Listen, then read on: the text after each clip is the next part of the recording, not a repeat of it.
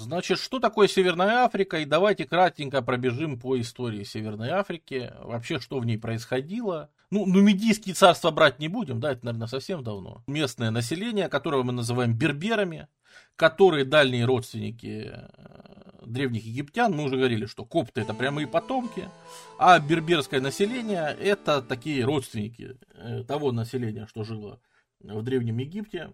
И, ну, например, такие деятели позднего Рима, как, ну, например, Августин Блаженный, были берберами, да. Часть из них оседала здесь на берегу, часть из них все-таки уходила кочевать.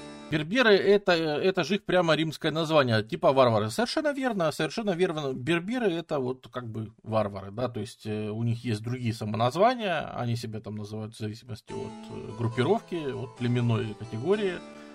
Племен там очень-очень много. Были вандалы, э, здесь прошли, значит, здесь все разрушается, вся римская инфраструктура здесь становится все плохо, даже когда Византия на какой-то момент восстанавливает контроль.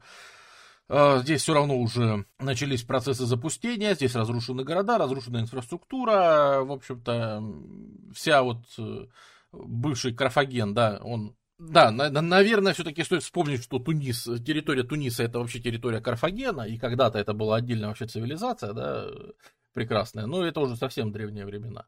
Вот. Э, Поэтому все-таки история, которая ближе к нам и ближе э, по-настоящему, когда Сахара, ну, Сахара сама и не была никогда житницей, просто она продолжала, она, Сахара стабильно расширяется последние много тысяч лет, увеличивается в размерах, да, ну, уже в то время она подступала, то есть, как раз с римских времен она не шибко это сильно расширилась, ну, расширилась, да.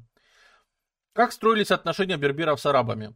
А, арабы принесли самое главное, арабы принесли ислам, и на этой почве у них появилось кое-что общее.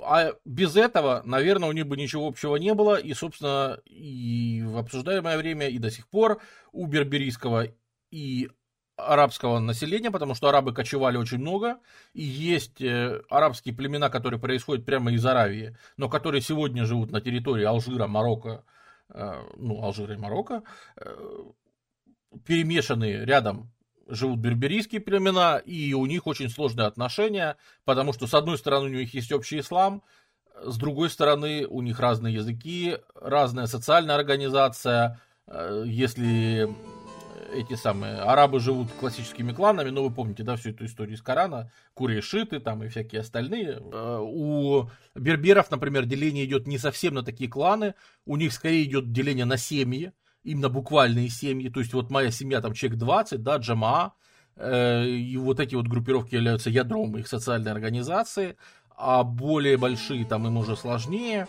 Э, какое хозяйство у берберов? Э, есть, отличается хозяйство оседлых берберов, отличается от хозяйства кочевых. Да, вот, например, то есть э, кочевые арабы с кочевыми берберами очень похожи.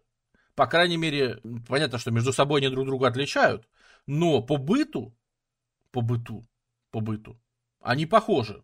Вот эти вот великие кочевья сахарские, да.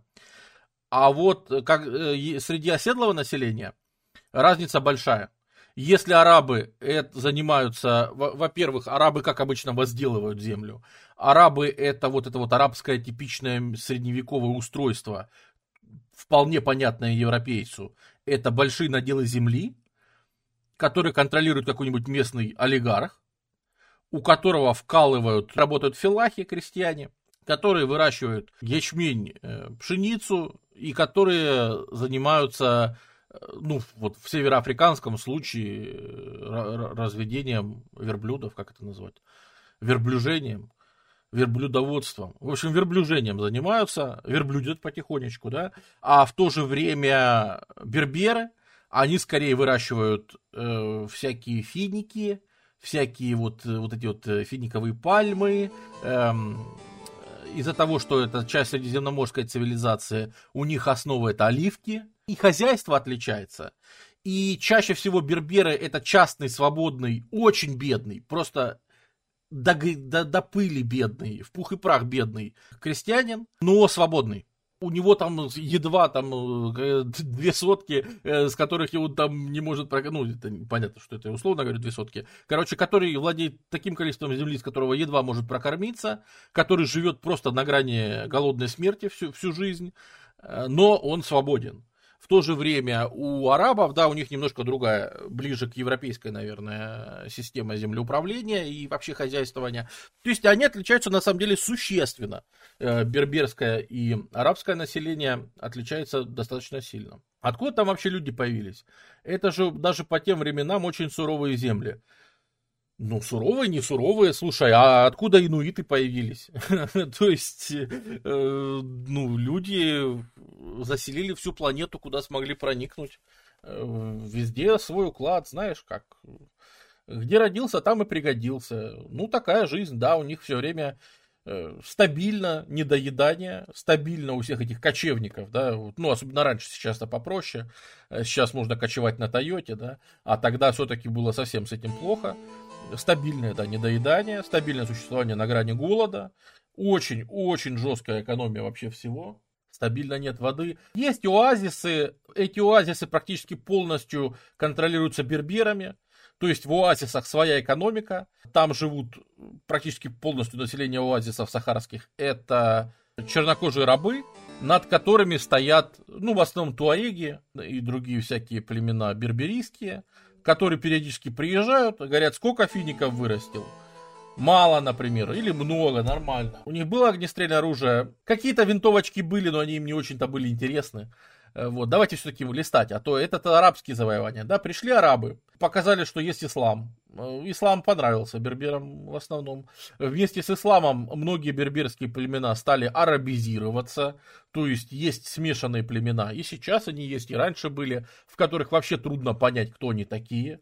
Э, трудно понять там вообще на каком у них говорят на смешанных языках, культура смешанная и так далее когда пошли хардкорные берберские племена, это были вот, когда пошли всякие альмаравиды, альмахады, такие прямо очень жесткие, которые вернули ненависть в ислам в свое время, да, уже в тот момент, когда уже ислам не воспринимался как такой завоевательный, уже наоборот, европейцы с крестовыми походами ездили, а не, на, а не наоборот. Впоследствии случился 16 век, э, что нам важно, э, наверное, и что имеет самое главное вообще Берберо-семитский народ, афроазиатский. То есть они семитам дальние родственники.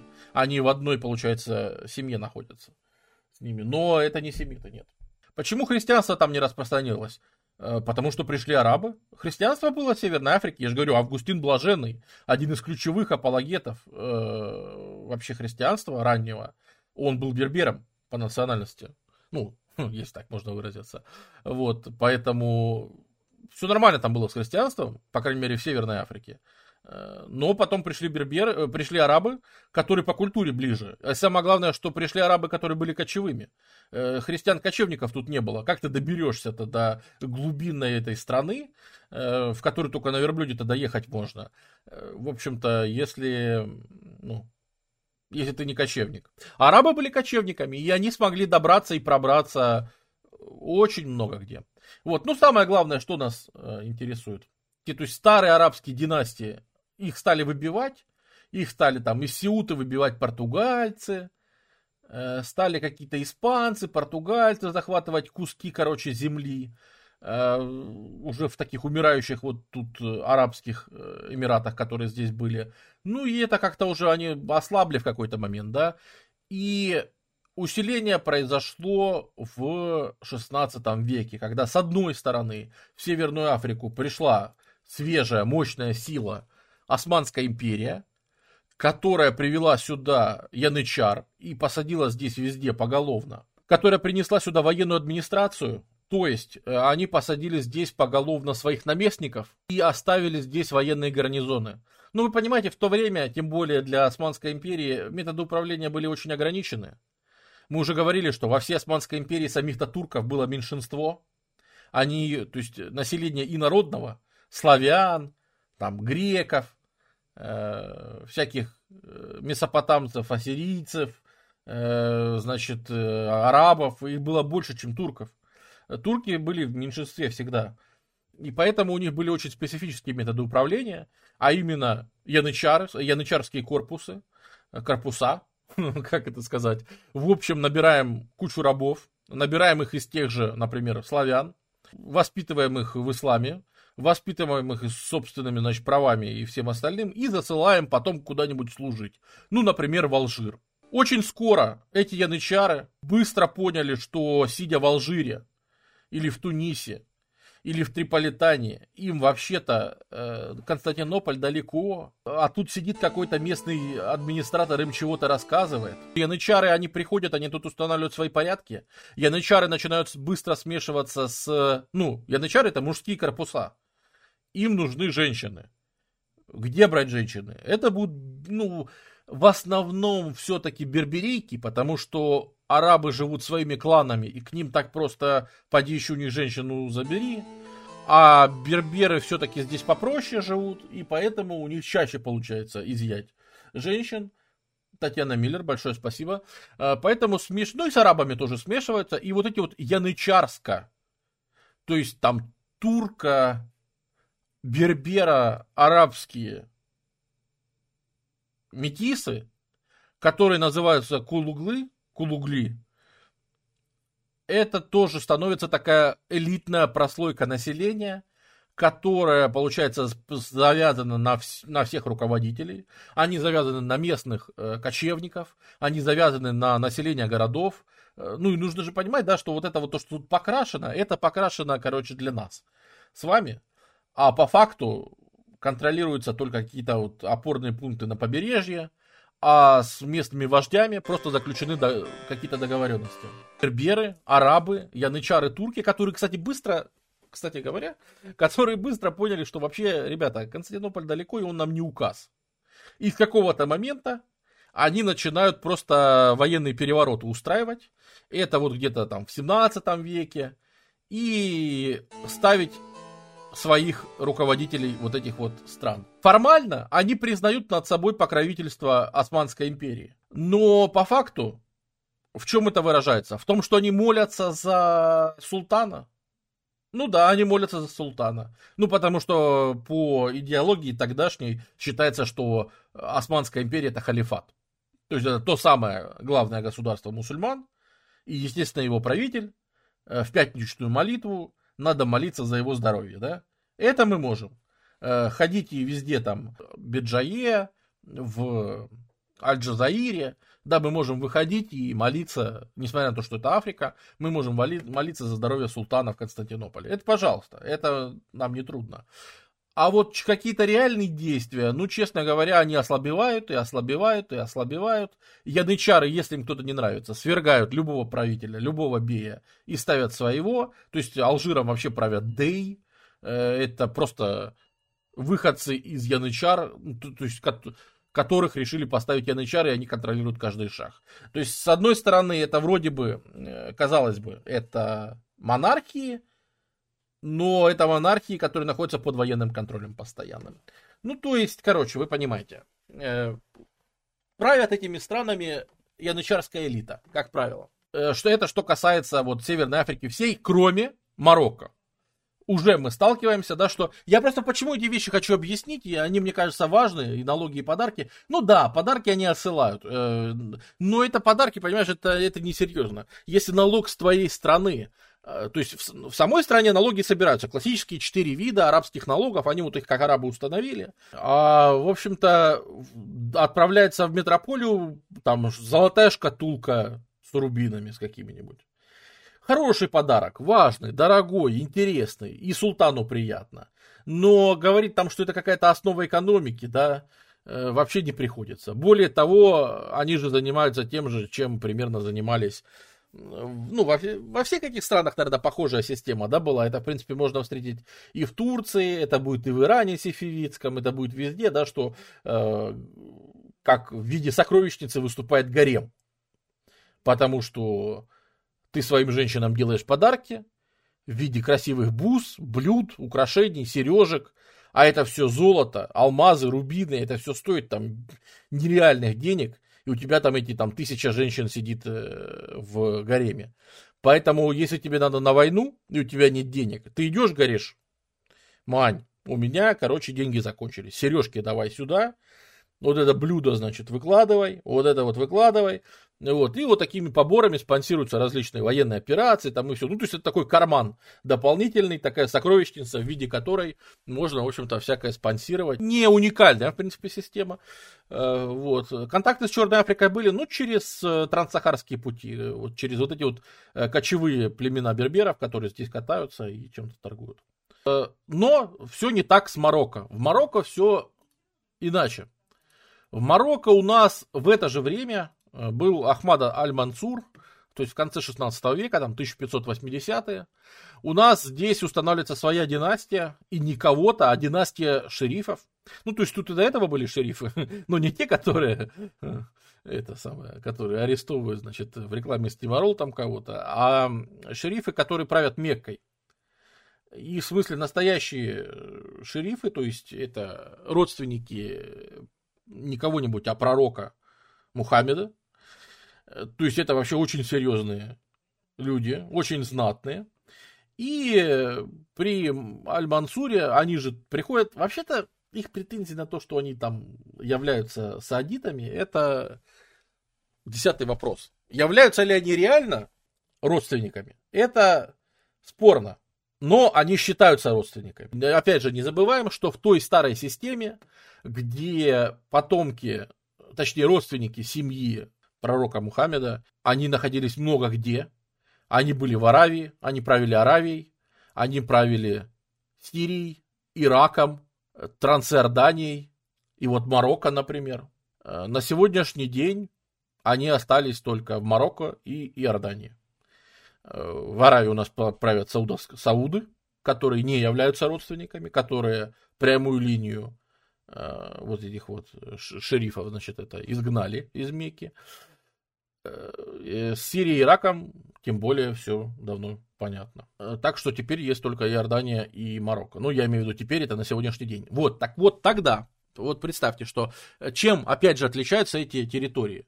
Мы уже объяснили, чем отличаются берберы от араба. Может, отдельно про турков поговорить. А видишь ли, тут влияние от турков будет очень слабенькое уже. К, тем более к 19 веку уже никто не будет их считать отдельными, да. То есть вот в Марокко сидит вообще отдельный султан. Ну что, какие ему турки? Он никогда и не подчинялся туркам.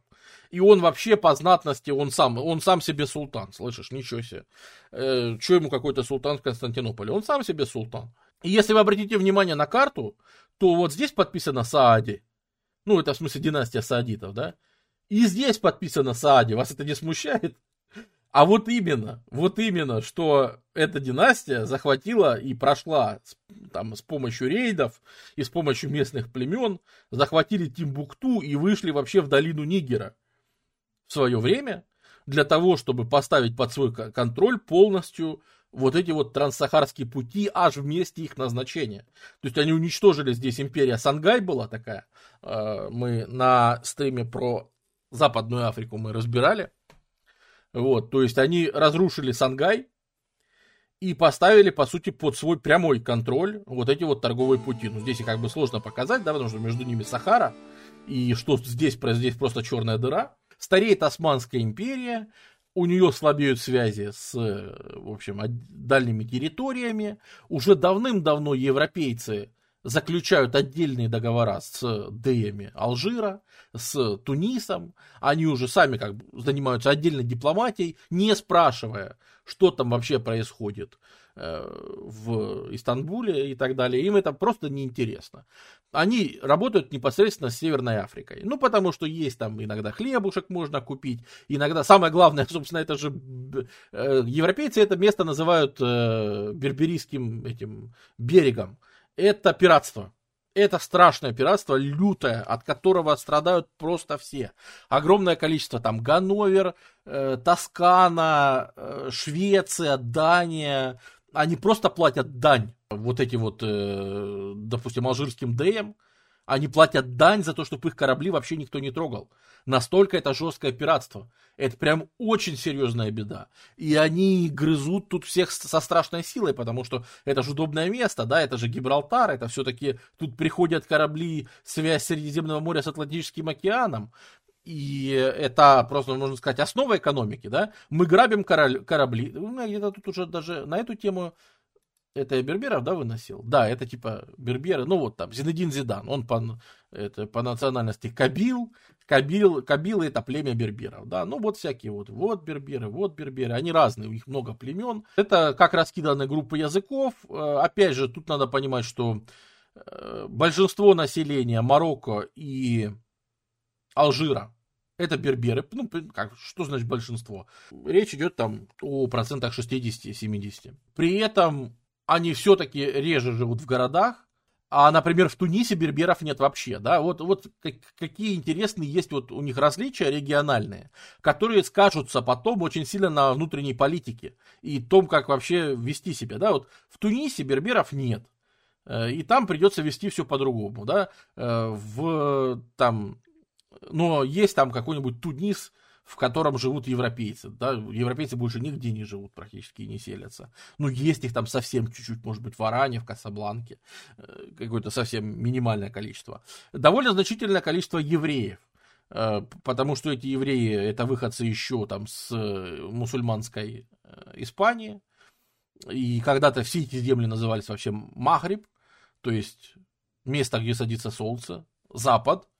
И вот все это земли Магриба – и магрибские евреи – это вот такая значительная часть, ну, по крайней мере, еврейского сообщества. В основном они живут, конечно, в Марокко, но, в общем-то, их хватает, по крайней мере, в городах, в коммер... они, на них висит очень много коммерции, висит на них, на мурисках, да, на вот этих вот испанских э, перекрестившихся мусульманах. Это важная часть тоже экономики, и они скажутся и на политике тоже обязательно. Э, вообще население к началу 19 века где-то 4 миллиона в Марокко живет людей, э, где-то 3 миллиона в Алжире и где-то миллион в Тунисе.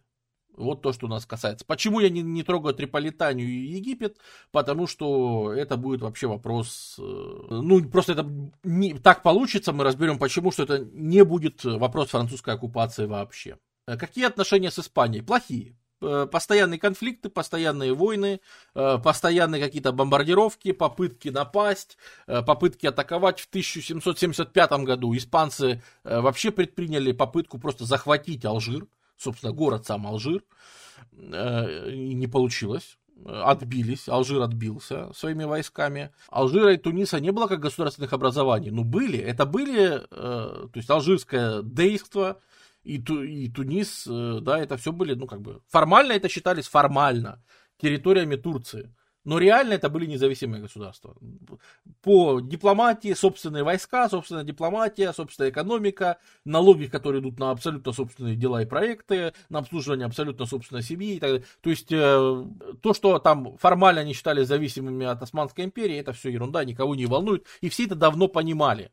И давно европейские интересы были тут, то там вокруг, э, в общем-то, ходили вокруг Северной Африки. Ну вот, например, пиратство, да, была огромная проблема, вот борьба с пиратством.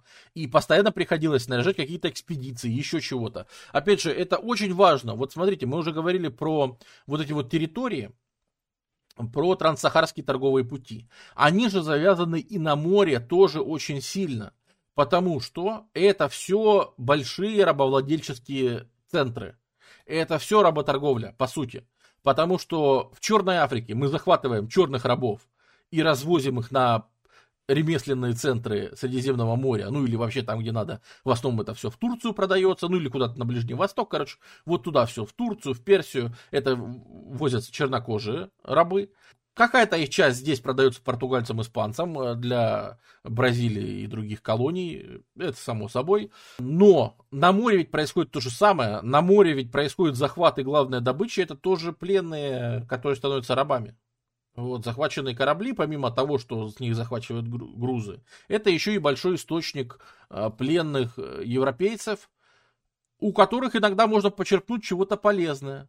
Например, очень часто в этих вот странах, в Магрибе, давайте его так называть, в странах Магриба очень часто европейцы занимают такие странные должности, например, там главный городской инженер. И очень часто появляется вопрос, как они попали на эти должности. А очень просто. Когда-то они были захвачены в виде раба, но потом им сделали выгодное предложение. Сказали, оставайся здесь, Мы тебя освобождаем, делаем свободным человеком, но как бы уехать ты отсюда не можешь, но ты будешь уважаемым человеком, э, если у тебя есть какие-то технические знания хорошие, полезные, да, оставайся, будешь тут ремонтировать чего-нибудь, или вот на чем-нибудь смотреть, или за фортификациями, или за ирригацией, мелиорацией там всякой следить. Ну, в общем, ты оставайся, а мы тут разберемся. Э, это тоже был такой большой интересный источник, да, специалистов, например. Ну, коммерция в руках евреев в основном была. Ну, евреев и мурийсков, мы уже говорили. Ну, тут тоже, наверное, удивительного мало, да. Что еще важно, что вот вообще вот эта подданность и то, как относятся к э, своим правителям, к вот этим вот руководителям, к деям, ко всем кеныча, честно говоря, местное население турков не очень любило. И вообще вся эта система, которая вот здесь находилась, вот с этими кочевьями, с вот этими вот работорговлей и всем остальным, оно вообще-то к 19 веку, по всей видимости, приходит к внутреннему глубокому кризису. Потому что, во-первых, серия недоеданий и голодов, то есть население уперлось в какой-то естественный предел, как это часто бывает. Помимо этого, политическая очень серьезная раздробленность, которая все усиливается к 19 веку. Уже в, в конце 18 века, в начале 19 внутри этих стран появляются серьезные политические проблемы. Э, значит, через налоги все мирно решали. Ок, понятно. Да нет, не решали-то они. Кочевые племена вообще платили налоги только если прийти туда к ним в пустыню и больно, вло... больно вломить им вообще по их тюрбану вот тогда они там что-то заплатят. А в основном это были необлагаемые налогом ребята, которые вообще э, разве что приезжали из своей пустыни, чем-то торговали и, и укачивали дальше. Вот, поэтому им это было как-то вообще неинтересно, что происходило. А вот что реально, какая вырастает сила, которая, в принципе, является конкурентом большим местным государством, это конец 18 века, это расцвет э, суфийских орденов мусульманских это расцвет организации религиозной. И вот это вот было очень важно, потому что они, они могут объединять тарики, тарикаты, может быть, слышали. Вот эти вот тарики, это по сути ордена духовные, э, в которых есть лидер, который не является политиком, да, то есть он не замаран вот этими политическими вопросами обычно он является таким духовным наставником. Знаешь, ну, местный старейшина, э, ходят все к дедушке Хабибу, чтобы он там дал мудрый совет. И дедушка Хабиб там всех наставляет, говорит, вот так вот себя веди. И это вот там объективно старейшина, которого слушают вот эти ребята, вот эти. И, ну, это что-то вроде там святого человека. Ну, по крайней мере, у него есть точно некое вот благочестие, святость э, барака.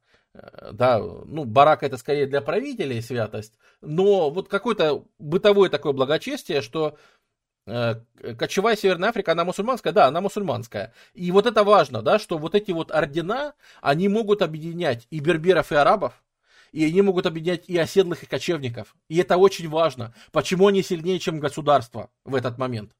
Потому что вот эти вот ордена, особенно, наверное, важным будет э, в истории вот Алжира и Марокко, это один из самых мощных орденов, это Кадрия, и вы ее можете знать по Северному Кавказу, потому что на Северном Кавказе есть очень похожий орден, тоже суфийский орден, и есть, а, то есть это даже вот видишь пересекается. Опять же, в чем сила таких орденов? Они передают через границы, через народы легко пересекает эта идеология какие-то этнические рамки еще, потому что они основаны просто на исламе и на каких-то моральных поучениях, наставлениях. Вы все можете знать в основном кадрию по зикрам, э, да, по вот этим вот э, танцам, э, ну, скажем это, то есть в классическом исламе такого нет. Это изобретение этих духовных практик когда мы нашей общиной, как нам объединиться? Мы собираемся, прикладываем подбородок к груди, да, выкид, вы, это, значит, и начинаем, значит, прославлять Аллаха, да, там, когда выкрикиваем Аллах, мы запрокидываем голову назад, когда там произносим, мы там, наоборот, касаемся груди подбородком, специальные, значит, движения руками, специальные, значит, тактики, мы, по сути, впадаем в транс, в котором мы возвеличиваем Аллаха. И таким образом, от мала до велика, вся вот наша, да, ну...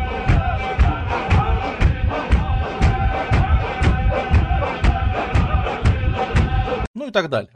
То есть это очень важно, чтобы понимать, что здесь вариант религиозного сопротивления, он здесь будет очень важен, и а потом об этом отдельно очень надо будет поговорить, обязательно.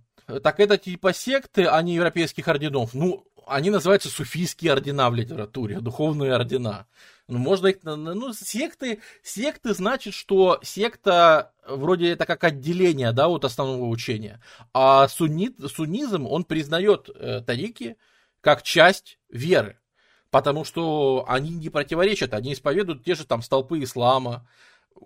Абсолютно все то же самое, да, э, что и принято в суннизме, но просто по-своему выражают, то есть это скорее социальная, понимаешь, роль здесь скорее социальная, вот видишь, они объединяют общими практиками, общими какими-то вот, вот так принято, а вот так не принято, какие-то моральные вещи, которые, может быть, не прописаны в Коране, может быть, не прописаны по шариату, да, ну, где ты в Коране найдешь, например, что нужно носить никаб, женщине, что нужно заворачиваться. Хиджаб. Хиджаб, да, надо носить, конечно. Но не, про никаб, извините, ни слова нет.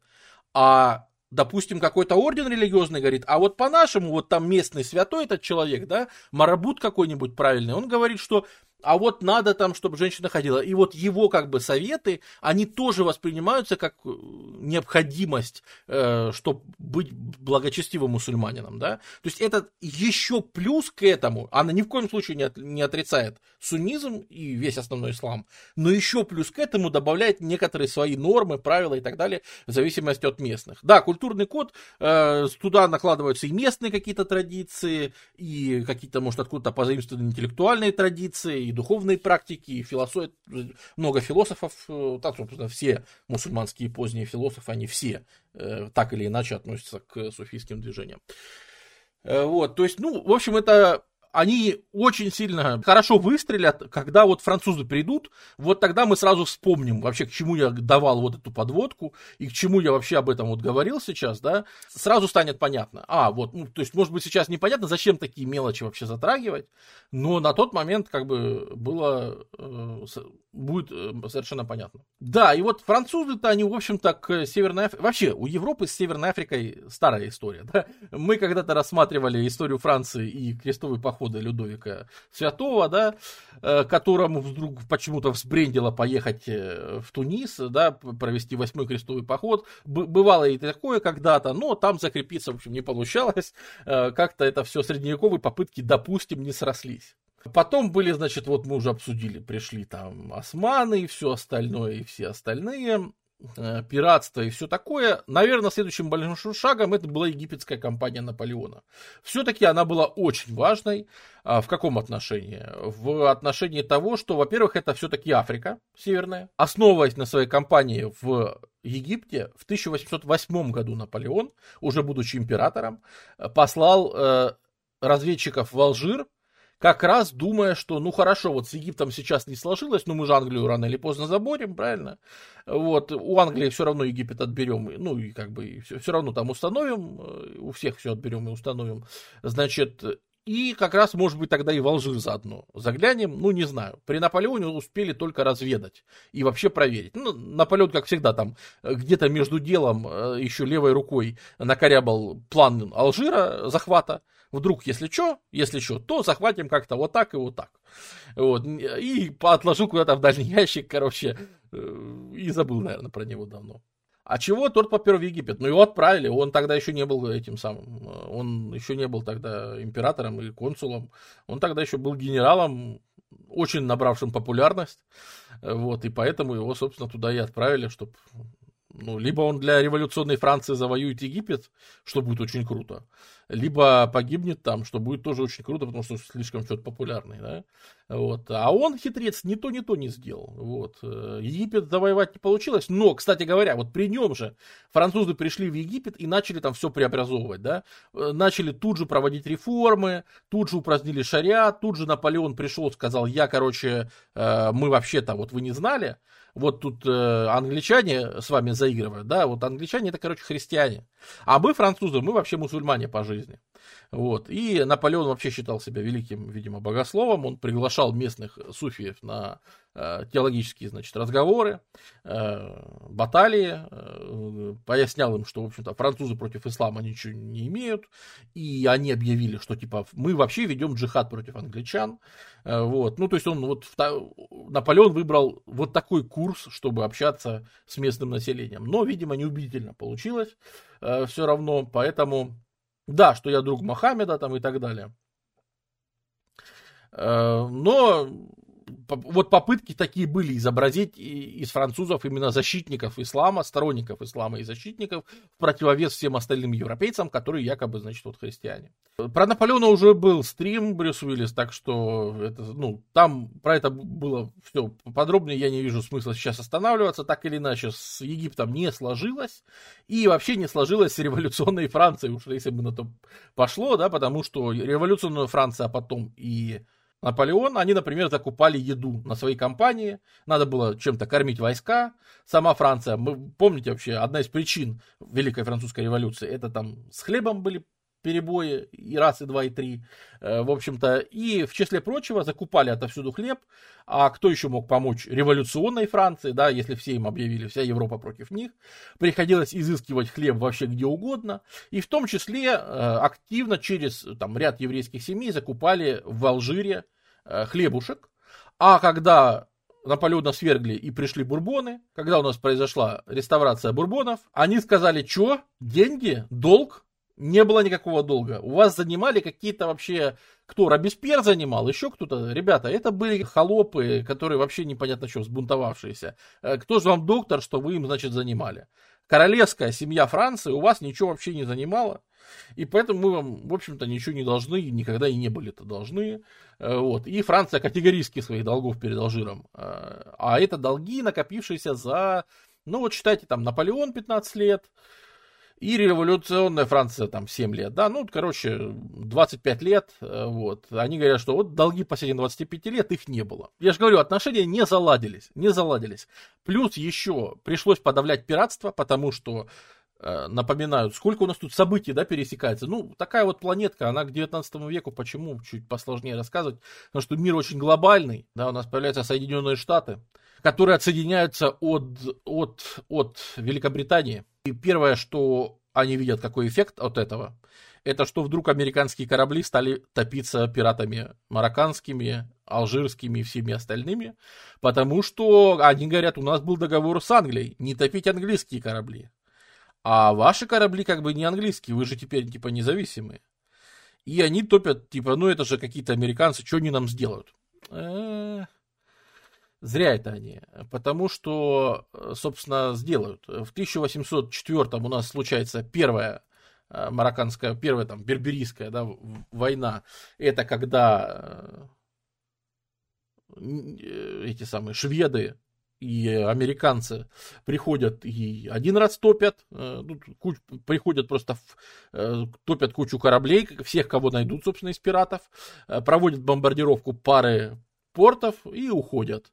И еще раз они заглянут еще через 10 лет, уже там будет и Голландия, уже там будет и Дания, уже там будет и Великобритания, уже там все, короче, будут. Они еще раз заглянут и еще раз пробомбардируют, все еще раз хорошенько пройдутся, э, чтобы еще раз не было пиратов.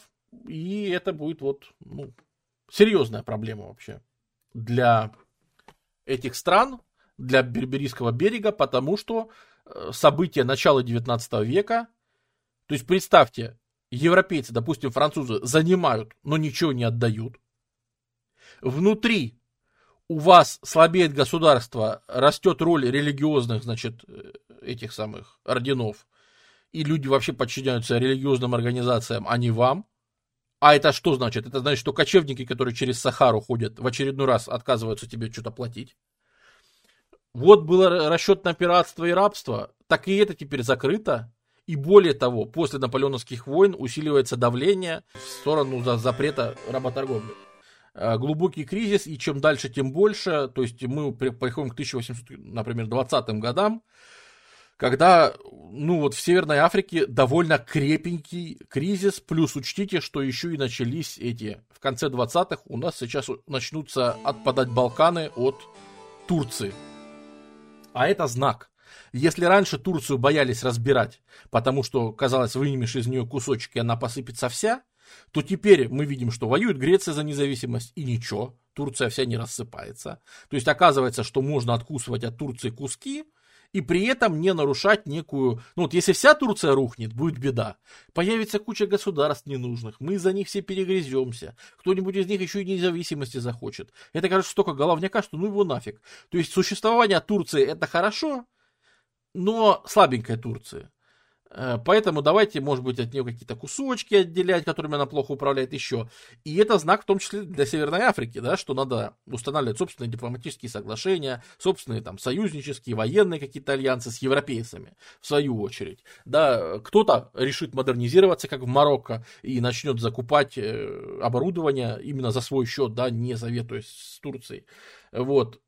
То есть к 1820-30 Северная Африка приходит в состояние кризиса и растущего давления со стороны европейцев.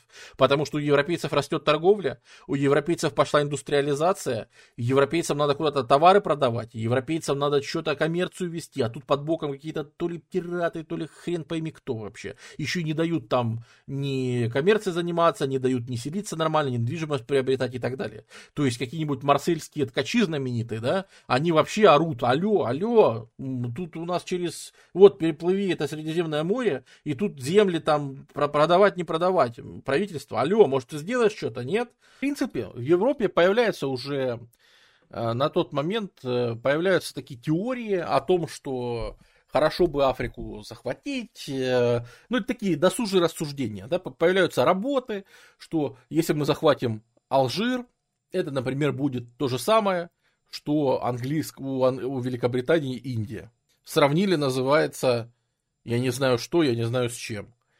Ну, то есть, понятно, уровень обоснованности этих рассуждений был вот примерно такой же, как Алжир сравнивать с Индией. Это все были какие-то такие рассуждения непонятные, и на самом деле судьба Алжира решилась э, вообще в ходе абсолютно нормальной внутрифранцузской политической борьбы.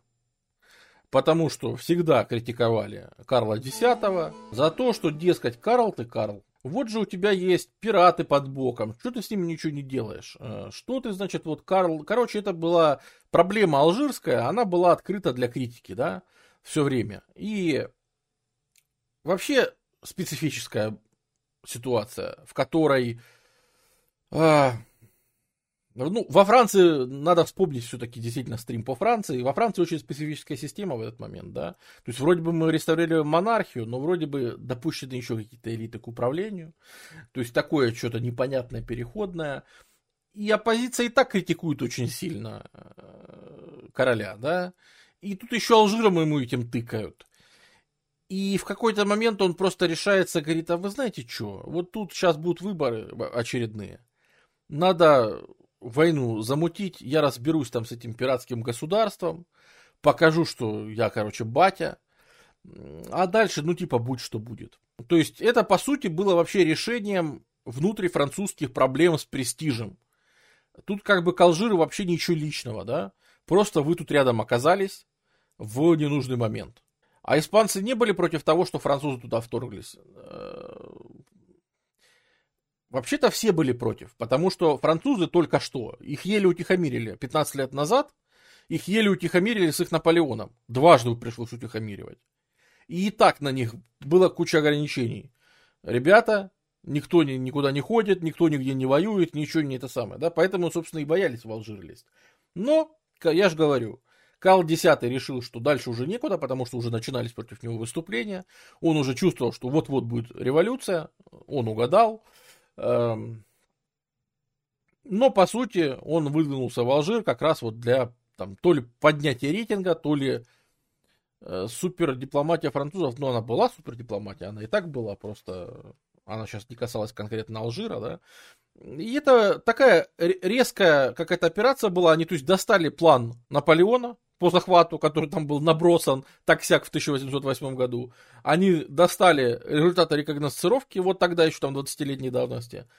И, в общем-то, на скорую руку сконструировали такую вот операцию высадки, даже, собственно, захват Алжира не ставился в цель. Э, захват э, города Алжир то есть город, ну, Аль-Джазаир, ну, вы же понимаете, да, что это все офранцуженные названия.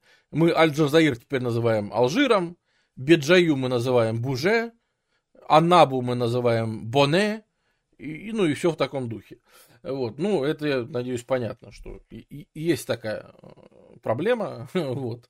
Почему начали именно с Алжира, а не с Туниса?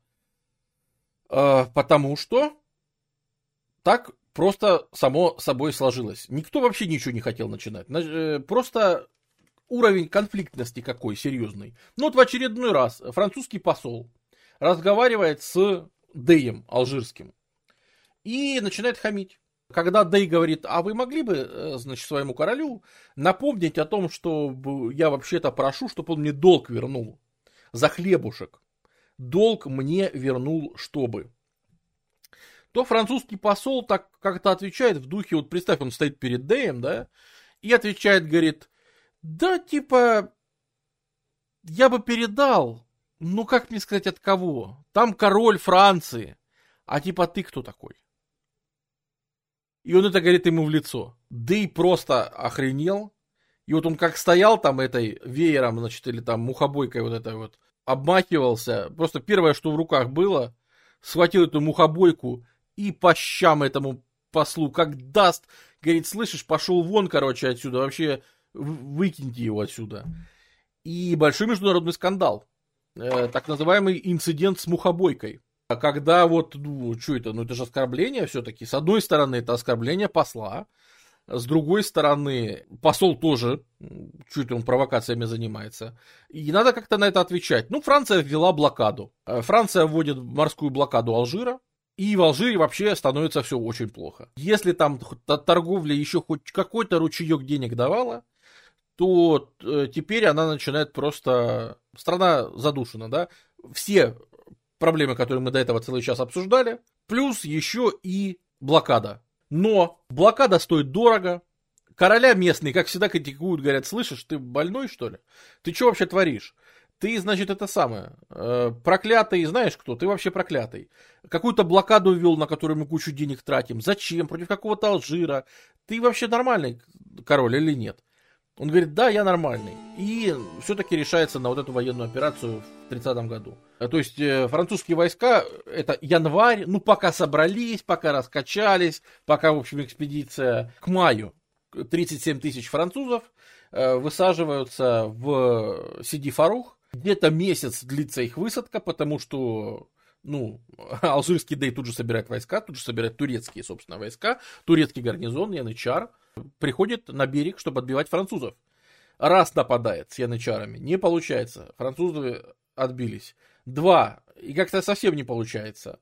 Э, более того, французы заканчивают высадку к июню, э, и тут же начинают идти, и просто как не глядя, да, своей современной артиллерией, сносят все алжирские укрепления и просто нацеливают на Алжир пушки. Э, братва, это капитуляция как бы.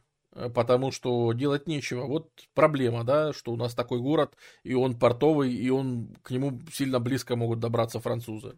Ну все, поражение, Алжир захвачен. Город Алжир, не страна Алжир, город Алжир захвачен, да. То есть со страной вообще никто еще не... Какая огромная страна, пустынная, что там делать вообще, она никому не интересна. Очень легко, прямо практически не почувствовали. Французы захватывают Алжир Новость об этом то ли успела, то ли не успела дойти до Парижа, скорее всего успела, э, как Карла X сносит революция. вот. Потому что у нас начинается июльская монархия, а именно люди сказали, ну хорошо, ты захватил Алжир, и чё? Зачем ты его захватил, дебил? Это значит, появляется теория, что он пошел на поводу у южан, у, вся, у всяких жителей Бордо и Марселя. Парижане говорят, тебе нужен лично Алжир? Нет, и мне нет а тебе нужен, и мне не нужен. А кому он нужен? А это он нужен, знаете кому? Жителям Марселя, Лиона, Бордо, вот там вот, которые на юге торгуют, которым нужны рынки сбыта, которые вот они, значит, пропихнули. А вы знаете, кто живет на юге? Вспоминаем стрим по революции во Франции.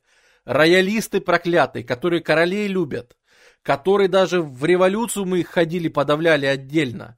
Эти сволочи, они белые все, да, они за все, ну, белый королевский цвет, да, они все за королей всегда. Мы еще тогда с ними воевали. Ты посмотри, какие сволочи. А посмотри, кого они отправили даже сейчас воевать в Алжир, кого они отправили. Экспедиционные войска французские, они собраны на основе полков, которые еще в революционные войны воевали за королей. То есть представьте себе уровень реакционности армии и тех офицеров, которые туда пошли, в Алжир. Если они даже в Великую Французскую революцию воевали за королей, а не за революцию. То есть это, это прям совсем хардкорные ребята, э, совсем такие старые закалки. Вот. Ну, это на основе э, э, этих полков собраны новые части. Понятно, что не только они уже лет-то сколько, 40 лет прошло с революции, понятное дело. В общем, в любом случае, это значит, вот все лобби, лобби, короче, бурбонское лобби протолкнуло э, нам захват Алжира, который нам вообще не нужен. Плюс международная же реакция очень плохая. Все в шоке. Франция опять за свое. Они опять свихнулись и начинают всех захватывать. Сейчас, короче, что вообще начнется, да? И надо всех успокоить. В этот момент приходит король Сетюэн, да, король-гражданин Луи Филипп, шикарный мэн, который уверенно говорит, вы знаете, мы этот Алжир вообще не очень-то и хотели захватывать. Всем спокойно. Мы, у нас никаких планов захватывать Алжир вообще нет. Это была исключительно операция там, по подавлению пиратской активности. Мы с Дэем вообще подписали, может быть, сейчас тут договоримся, может быть, под протекторат Туниса отдадим эти территории. В общем, мы сейчас что-нибудь с ними разберемся. Э, мы, значит, входим, э, ну, только надо взять э, под охрану еще Аран, ну, то есть большие портовые города. Оран нужно взять, нужно взять еще Биджаю, нужно взять, наверное, еще Аннабу. И Константину, она хоть и не портовый город, но она очень важная, да, вот, ну вот Бужи, Боне, тут французский, конечно, будет название везде, Э, но смысл в том, что да, вот мы будем брать исключительно портовые какие-то города, и дальше мы никуда не продвигаемся, мы контролируем только их, э, и то это временная акция, рано или поздно мы обязательно увидим войска, рано или поздно мы опять, короче, ну, то есть всем спокойно. И я вообще не, не совсем король, я король-гражданин, э, вот, значит, всем спокойно. Я вообще считаю, что это самое все, все, всем нужно успокоиться. А местным жителям мы, конечно, не претендуем на их права. Франция гарантирует свободу вероисповедания, уважение к частной собственности там, местных крестьян, местных семей, местных вообще всех. А, мы никого трогать не будем. Вот там генерал Клозель назначается генерал-губернатором Алжира. Э, значит, и, пожалуйста, мы это самое, никого трогать не будем. Что происходит дальше? Дальше происходят интересные вещи. Дело в том, что французы вполне резонно заявляют, посмотрите, сами жители Алжира рады французам. И с этим почти нельзя спорить. Дело в том, что город Алжир – это очень специфический город. Во-первых, это единственный город, где есть более-менее какое-то заметное количество европейцев и евреев. То есть не местных. Во-вторых, это, это все-таки город который прилично живет. И в нем местная знать, она к туркам относилась так себе. Турки это какая-то военщина, военная администрация, а мы тут элитные семьи, которые тоже часто занимаются торговлей, часто занимаются вот каким-то бизнесом или контролируют, значит, ремесленные поселения. Вот тут вот дальше, который под Алжиром находится, то есть какие-то там производства там ковров, там шитье какое-то, ну местное ремесленное существовало свое производство. И, то есть это такие достаточно зажиточные люди живут, которым вот французы пообещали, что мы не тронем вашу собственность, мы не тронем э, там, что, кому, кому вы там верите, короче, ваш баланс нарушать не будем, налоговую систему не трогаем, ничего не трогаем, и все, им больше ничего не надо на самом деле. А то, что турки были пришельцами, так французы такие же пришельцы. Типа, какая разница, да? И французы делают вывод, что, в принципе, наверное, тогда, тогда надо смелее выдвигаться во все остальные города. Но тут же получается, что все получается не совсем хорошо. Попытка войти в Бужи проваливается, и туда их просто не пускают. Вооруженные люди при, при, преграждают путь французскому гарнизону, говорят, мы сейчас будем стрелять. Э, при попытке э, взять Бане, э, в Бане заходят французские войска и занимают без проблем, но тут же пригороды Бане восстают и начинают постреливать. То есть начинается партизанская борьба тут же. Более того, уж чего говорить там, если в какой-нибудь Медее олигарх, владелец земли, вообще поднимает против французов сопротивление, говорит, это подонки, они хотят нас захватить, они хотят на нас напасть. И начинает собирать против них армию и все такое. И французы, извиняясь, э, excuse moi, значит, постоянно перед всеми извиняясь, перед международным сообществом, говорят, смотрите, это не мы хотим, это какой-то Бейти Терри нам объявил войну из Медеи, и мы просто вынуждены пойти за ней сначала Блиду, конечно, потом Медею саму, ну, нас вынуждают, против нас воюют всякие, вот тут Кабильские горы находятся, да, против нас какие-то Кабилы воюют, ребята, мы пришли сюда мирно, заняли города, а они нам войну зачем-то объявляют, это же все просто ужасно. И дело в том, что смотри, это где-то был июль, сентябрь 30 -го года, и вот осенью 30 -го года э, собираются местные, со, собрания местных, в общем, старейшин и лидеров местных э, религиозных племен, которые объявляют французам джихад. И говорят, что бороться мы с вами будем, пока вы тут не охренеете. После этого начинается довольно серьезная война. Племена прям целенаправленно проводят рейды. Радзья называлась по на их берберском языке. Это когда приезжаешь, от, отрезаешь несколько голов и уезжаешь, короче. Э, вот, э, неприятно, согласись. Э, значит, и французам же неприятно. Французы срочно шлют, значит, письма, пишут в Париж, что нам делать, что нам делать. А Париж игнорирует. То есть вот французы очень неуверенно ведут политику в Алжире. Как-то хочется на это обратить внимание, потому что во-первых, они начинают сменять тут же всех этих э, генерал-губернаторов, как перчатки, да, ставят одного за другим, и у всех разная политика. По сути, Париж э, говорит, надо максимально дистанцироваться от Алжира, показать, что мы не хотим его, нам это не надо, но мы там вынуждены участвовать. Поэтому, по сути, всю свободу действия они отдают офицерам, которые здесь на месте управляют. То есть, если был первый э, генерал-губернатор, генерал Клазель, он считал, что надо захватывать Алжир.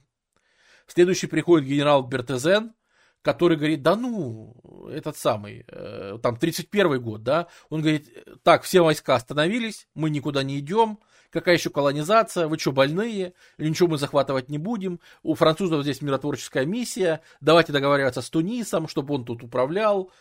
Э, приходит следующий, а следующий приходит не кто-то, Савари, э, герцог Ровиго, человек, который при Наполеоне был главой тайной полиции. То есть представляете, из каких кругов человек.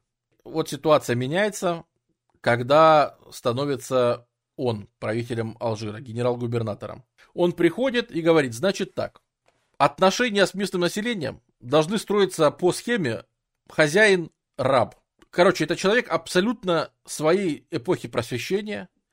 Это человек, который явно работал при Наполеоне, который со всей вот этой прогрессивистской наполеоновской идеологии, да, Наполеон куда приходил, тут же все начинал кодексы раздавать, крепостное право отменять, помните, да, чем Наполеон занимался? Вот это типичный чиновник времен Наполеона.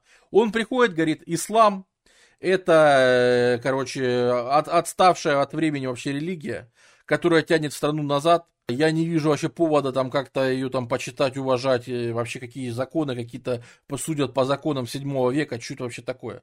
Нормальный суд французский, нормальное право французское надо. Что это вообще такое? Э, значит, земля, кто там бунтует против нас? Вот эти вот, вот эти племена, вот эти племена. Значит так, эти племена мы сгоняем, а освободившуюся землю отдаем французским колонистам. А, так говорят, вы что, больные, каким колонистам жить-то в Алжире никто не хочет из французов? Говорит, нормально, нормально. Создавайте в Париже, реально создается бюро араб, то есть специальная организация по заселению э, как бы иностранной территории, по заселению, куда начинают вербовать поселенцев, типа, ребята, Алжир, земля с молочными берегами, куча вообще невозделанной земли, ты приезжаешь, она сама тебе плодоносит, в общем, один рай. В общем, собирайтесь, давайте все сюда. Давайте все, значит, э, сюда, в общем, ехать. Начинается вербовка поселенцев. Начинается вербовка этих самых местных племен, говорит, кто из племен против нас не воевал? Говорит, а вот есть берберийское племя Зуавы. Говорит, нормально, давайте им наше вооружение. Французские винтовки, французские патроны. Короче, это самое, форму им пошьем, вооружим, э, тренируйте, короче, вот из тех племен, которые против нас не восстали, начинайте из них создавать колониальную армию. С, ну, создаются вот э, части из местного племени Зуави, э, создаются вот части зуавов. Впоследствии, как ни странно, перестанут набирать местных в эту часть и, как, и будут набирать, наоборот, только французов. Часть останется. То есть интересно, да, что сменится. Изначально они, вот почему у них такая странная форма, почему у них такой странный внешний вид? Э, потому что они набирались изначально из местных. Но очень скоро французов стало достаточно. Э, в услугах местных армейских э, пропала потребность.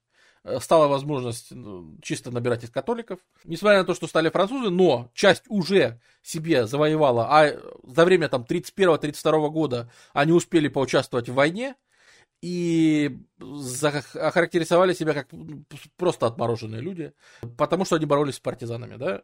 На каждом стриме мы вспоминаем одно и то же. Нет другого способа бороться с партизанами, кроме выжженной земли. Отравление колодцев, уничтожение деревень, э, уничтожение кишлаков, э, значит, э, выселение местных, депортации местных или геноцид местных. Значит, ну, короче, все, все, все, весь джентльменский набор. Да? Вот. И зуавы, собственно, занимались подобным, поэтому их стали просто бояться, как, э, ну, типа, у них мозги-то на бикрене немножко. Вот. И европейцы стали эту часть переняли к себе, сохранив форму, сохранив обычаи, сохранив отмороженность и так далее. Типа, я дурак, бросаю оружие.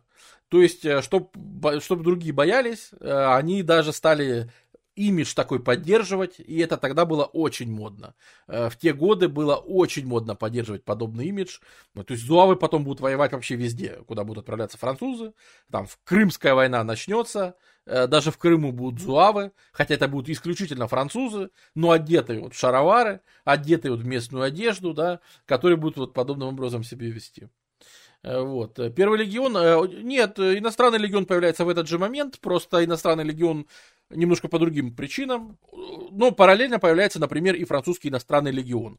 Э, в общем-то, проблема та же, да, Алжир никому не нужен, кроме военных. Военные просто счастливы. Наконец-то, спустя столько лет, мы можем, вместо того, чтобы на площадях, на баррикадах вместить своих же французов, наконец-то мы можем укреплять, значит, могущество Франции где-то за рубежом, да. Военные рады и счастливы, тем более еще со времен Наполеона многие остались, что есть, короче, где реализоваться. Вот. И многие талантливые люди на тот момент еще идут все-таки в армию, и так э, принято. Даже в гражданке в США были зуавы. Да, в гражданской войне в 60-е годы и на стороне севера воевали зуавы. А, ну, типа, короче, война, веселуха, значит, можно воевать. И в Мексике, и в Крыму, и везде, где французы воевали, с тех пор зуавы тоже были. Э, французский легион формируется немножко по другим причинам. Опять же, мы это больше затрагивали на стриме про Францию того времени. Но э, проблема в чем? Э, в том, что вот это бюро Араб, которое занимается делами Алжира, значит, оно... Французы не очень активно туда хотят вообще ехать. А если и хотят, то всякие бомжи. Что и понятно, да, тебе все равно терять нечего, почему бы не попытать счастье в Алжире. Э, нормальная ситуация. Но в это же время мы разбирали, Франция становится таким, особенно Париж, народным городом с большой притягательной культурой, куда едут просто со всего мира, все вообще искатели приключений, авантюристы, абсолютно все.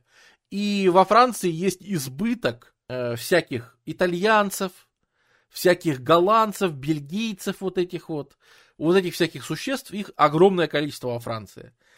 И их как раз набирают либо в колонизаторы, в поселенцы, но под видом французов, то есть они получают там французское гражданство, они натурализовываются вообще без вопросов сразу, и дальше едут как французские колонисты. Либо мы имеем иностранный легион, в который, пожалуйста, вы вступаете, вы отслужите, и то же самое становитесь французским гражданином, все такое. То есть появляется он по этой же причине, тоже в связи с Алжиром, в принципе, э, но немножко в другом контексте, э, для того, чтобы перерабатывать вот тех вот э, иностранцев, которые в этот момент в большом количестве прут во Францию. ну, существ, жителей, существ из Бельгии, вот, фламандских существ. И ни в коем случае не имею в виду в уничижительном смысле, просто вы знаете, у меня речь такая. Надо куда-то это, это, канализировать всю эту силу, и вот ее придумают вот таким образом, значит, э, спускать. Опять же, все бы хорошо, но поднимается э, тот самый Тарик, тот самый Суфийский орден э, для сопротивления французам, о котором мы говорили. Абд Аль-Кадир, появляется такой молодой лидер, 24-летний, которого выдвигают на вот племена, которые собрались и объявили джихад французам. Они собираются, и вот вообще весь этот суфийский орден, который называется Кадрия, он выдвигает Абдаль-Кадыра на своего лидера. Почему? Во-первых, он сын местного вождя, то есть он урожденный, очень крутой. А во-вторых, он еще и готовится, то есть э, его отправляют в Мекку, он туда едет, предварительно очищается там от всех грехов, все, совершил хадж, теперь это все прекрасный человек, и он возвращается, как вести священную войну, да? То есть это специально подготовленный супербоец, который как раз э, эксплуатирует какую часть противостояния. Помните, мы говорили, что ордена уже давно противостояли классической системе алжирской. А французы с этой алжирской системой более-менее, но придумали, как сотрудничать. Ну так и все. Это же теперь один и тот же враг. То есть у них давно, уже 100-200 лет нарастали эти противоречия с местными правителями. А тут еще и можно заделаться под то, что это французы пришли. В общем, идеальное сочетание обстоятельств. Абдаль-Кадыр нападает, наносит серию поражений, реально и раз, и два, и три разбивает французов, они вообще не ожидают, э, опять смена всех, значит, генералов, идет опять смена всех чиновников, э, потому что что-то надо делать. Более того, э, заключается договор, по которому э, чуть южнее Арана значительная часть территории Алжира выделяется под территорию. То есть, понимаете, суфийский орден религиозный получает свое государство в государстве. Он получает свои границы. У меня тут где-то было. Да, вот. Со столицей в Маскаре появляется как бы страна своя, которая, это теократия, это теократия, а это религиозный орден. У них военно-религиозная организация с абсолютно милитаристской экономикой там и так далее, да. Но договор в Тафне утверждает, что вот это должно быть, и французы вынуждены временно, э, конечно, планируя потом нарушить этот договор, но не временно в 1836 или каком они идут на этот договор, потому что они не ожидали, они не ожидали, что будет так резко. В Париже вообще была собрана конференция, э, в Париже была собрана, э, это самое, как это сказать, ну, не знали, что делать с Алжиром, Реально, а что с ним делать? И была собрана миссия такая, большая миссия 1833 года, которая поехала смотреть, а что в Алжире происходит. Э, которая должна была собрать информацию, как управляется Алжир, что там за последние три года произошло, как мы справляемся с уважением местных прав и все остальное. Э, комиссия приехала, посидевшая из Алжира, ну, я шучу, конечно, ну, образно говоря, и говорит, ребята, там происходит такая жесть. Вы знаете, что там наши генералы творят? Там, короче, вот этот вот наполеоновский чиновник, герцог Равиго, творит такое, что, короче, мы там просто в шоке. Э, там людям все всякое отрезают, э, отравляют колодцы, короче, и вообще полная жесть. Поэтому срочно хоть отзовите его хотя бы. Э, ну, его, конечно, не наказывают, ничего, но из Алжира отсылают в 1934 году, говорят, хорош, хорош, э, перегнул немножко палку, старик, давай как-то иначе решать этот вопрос, э, потому что, ну, что-то это совсем... И как только его выводят, начинается восстание Абдалькадыра, и начинается, короче, вся вот эта вот вообще история, и получается, что французы терпят поражение одно за другим. И что делать? И там уже появляется свое государство, в котором начинаются свои реформы, а Абдалькадыр ведет такие же точно методы, он воит точно такими же методами. Если местные не хотят поддерживать его, он говорит, тогда сейчас придут французы, вы будете поддерживать французов. Поэтому, собственно, он занимается тем же самым. Выселением местных племен, там, с гоном, значит, э, скота там и всем остальным. То есть э, война очень некрасивая, очень кровавая, очень жестокая, и обе стороны там просто жесть, как себя э, ведут. Но Франция понимает, что, видимо, без вот таких вот пацанов, как вот эти вот, видимо, там нечего делать. Ну и что ж, тогда обращаются к старому генералу Бюжо тоже достают ветерана наполеоновских войн, который с 15 года вообще жил у себя на огороде, газеты читал, и вообще ушел давно в отставку. Говорят, ребята, нам нужны наполеоновские, короче, генералы, потому что, ну, тут, тут что-то не разрулить без них. Достают генерала Бежу, отряхивают его от нафталина, говорят, давай во Францию и будем управлять. Ну, давай. И Бюжо там опять начинает вести то, как, собственно, это и вели все при Наполеоне. Собственно, Наполеон же сам начал с подавления э, всяких да, выступлений роялистских. Вот, так что и генералы у него, в общем-то, такие же. Если и в Испании успели повоевать и с партизанами и так далее. То есть эти люди знали, что, как вообще воевать с партизанами, и у него получается.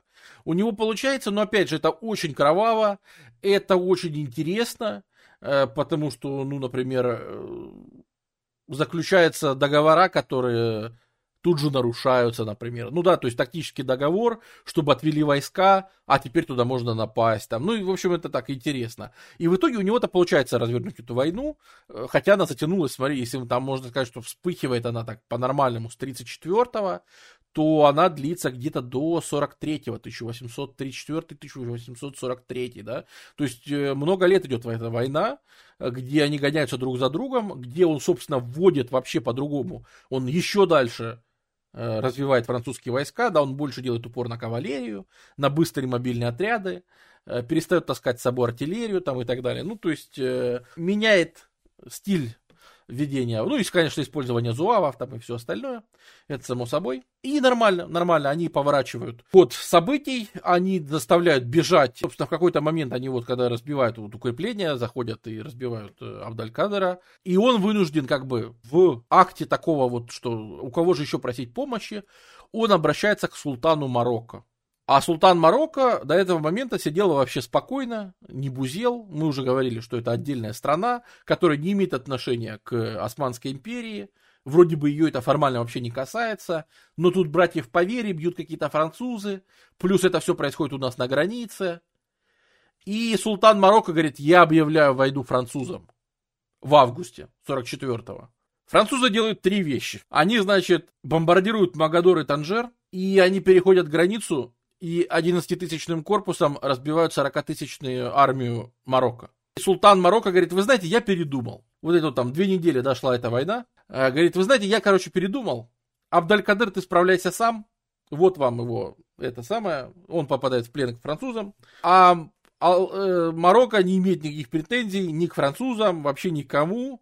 И мы вообще Тут сами по себе вообще сидим, э, извините, некрасиво получилось. Да, я дверью ошибся. И все, и Марокко на этом как бы заканчивает вообще вмешательство во все э, окружающие, во все окружающее это самое происходящее. Далькадыр попадает в плен. Э, где тут его фотографии? Он доживет до... Формально ему было э, подарено типа свобода, типа можешь ездить куда хочешь, но как только он появляется в порту в Тулоне, его французы арестовывают, садят в тюрячку, в тюрячке погибает вся его семья, а, потому что он не сам был арестован а вместе с семьей, конечно. Он, в принципе, выживает, за ним лучше следили. Впоследствии, когда во Франции уже меняется правительство, меняется там еще одна революция, еще одна революция, при Наполеоне Третьем, короче, его освобождают, дают пенсию государственную, отпускают на все четыре стороны, он уезжает в Стамбул, и там пишет философские трактаты. В Стамбуле его на, на, даже направляют местным религиозным учителем в Дамаск, и даже вот в конце жизни, вот где-то, собственно, фотка в Дамаске, если я не ошибаюсь, сделана, уже там спустя много десятилетий, когда уже будут, собственно, фотографии и все остальное, да, он э, во время дамасской резни, когда в Дамаске начнут резать всех европейцев, христиан, Абдаль-Кадыр, будучи местным очень жестким религиозным авторитетом, остановит резню, и скажут, нельзя, короче, христиан резать, это простые люди, это не войска, типа, хотите воевать, собирайте джихад, воюйте, типа, с армией. А резать вот, короче, э, обычных, типа, это самое, нельзя. В том числе спас, если на стриме будет кому интересно, посольство Российской империи в Дамаске, которое бы точно бы зарезали, но которое вот э, и там писали даже, они, собственно, переписывались потом с ним. Была официальная нота благодарности, он какие-то медальки, если не ошибаюсь, получил. И вообще, то есть интересно, да, вот какая судьба у человека, что прошел через какие вообще перипетии, и э, в итоге, ну, там, то есть, еще и прожил много лет, и потом еще и какие-то работы писал, и вообще влиял на политику, и большая у него там судьба была. Сегодня он герой Алжира, конечно, естественно, сегодня да. Нельзя христиан резать, это плохо заканчивается. Ну, хотя бы даже из этих соображений. Объяснить, что за этих христиан потом приплывут корабли, которые вас тут с землей сравняют, да? А чем это не причина, например? Даже если мы там просто мораль э, в сторону отодвигаем. Даже это все равно гуманистические соображения, потому что они спасают жизни. И это там 43-й к 46-му разбиты последние части Абдалькадера, Кадыра, э, вот. И надо тут обратиться к географической, наверное, карте, э, показать, что вот есть Кабилия, или Кабилия, да. Э, вот, короче, везде, где вы видите горы, вот в этих районах остались партизаны. И оттуда их выковырять очень трудно. А по большому счету, за 50-е годы, ну что во Франции случается революция 48-го, во Франции постепенно э, этот самый приходит бессрочный президент, да, который отбыл один срок, потом продлил себе его навсегда, а потом сказал, знаете что, что я тут это, комедию строю, давайте я буду императором. И, собственно, становится Наполеоном Третьим. И вот где-то во время нап- начала там Наполеона Третьего, то есть 50-е, может быть, к 1860-му, по большому счету, подавлено сопротивление Алжира, ну вот более-менее так, чтобы говорить, что партизаны, э, местные какие-то племена, э, вот что все это в какой-то мере э, подавлено, утихомирено, начинается какая-то более-менее спокойная жизнь, начинается вот заселение французов, поначалу все очень плохо, но уже вот к 60-м Французских поселенцев там становится где-то 110-120 тысяч. Э, уже с этим можно чего-то делать. Но опять же, французы неохотно селятся в интерьере. Э, французы приезжают и остаются в городах очень часто. Э, плюс массовое кидалово. Потому что, ну, тяжело, знаешь, Париж далеко, а здесь сюда стремятся всякие авантюристы, и очень часто ты там получаешь супер предложение, земля в Алжире за копейки.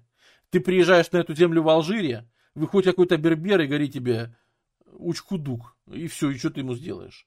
Э, оказывается, что тебе продали землю, которая принадлежит тут вообще местному клану какому-то берберскому, да, и с ним вообще никто не договаривался. Ну и как бы отлично, ты вообще отличную землю купил, мужик. Очень много всяких э, коррупционных скандалов, очень много вот этого вот всего э, в эти годы, в середине 19 века в Алжире, это прям расцвет всяких махинаций, в общем, всего остального. То есть, когда мы от городов и каких-то более-менее плодородных земель переходим к горам, или зонам кочевья, так вот тут, собственно, и начинаются проблемы, да. То есть Медея это центр э, Беликата Теттири, он вот здесь э, находится такая вот область, да, уже начиная отсюда, французы часто оставляют местных вождей на месте, но дают им какую-то французскую должность. Дают им французскую должность, дают им зарплату, он становится там кем-то там, в общем, нормальным. Ну и самое главное, что при Наполеоне Третьем, э, Наполеон Третий, он все-таки приходит и говорит, что, ребята, я король французов и арабов. Ему так это приятно было назвать себя королем французов и арабов. Он объединяет, он говорит, что вообще Алжир это не колония, а Алжир это Франция. Место управления колонией, вместо генерал-губернаторств. Алжир просто разбивается на еще три департамента, которые просто становятся департаментами Франции. То есть места там, я не знаю, местные получают право э, выбирать депутатов в Париже, от местного населения, э, значит, от, короче, этот самый министр Кремё объявляет, что все французы, все евреи, живущие на территории Алжира, становятся французами, за что еще французы очень жестко поплатятся в 1971 году. Э, это спровоцирует целую серию потом выступлений, потому что если с европейцами они были еще готовы мириться, то когда евреев признают гражданами как бы первого сорта, а арабы и берберы остаются гражданами второго сорта. Это воспринималось как уже оскорбление. Ну и потихоньку, потихоньку все-таки французы начинают как-то настраивать, как-то вести свои вещи, да, то есть э, французы начинают привозить свои ткани, да, промышленное производство всяких тканей, одежды, всего. Э, что тут же происходит?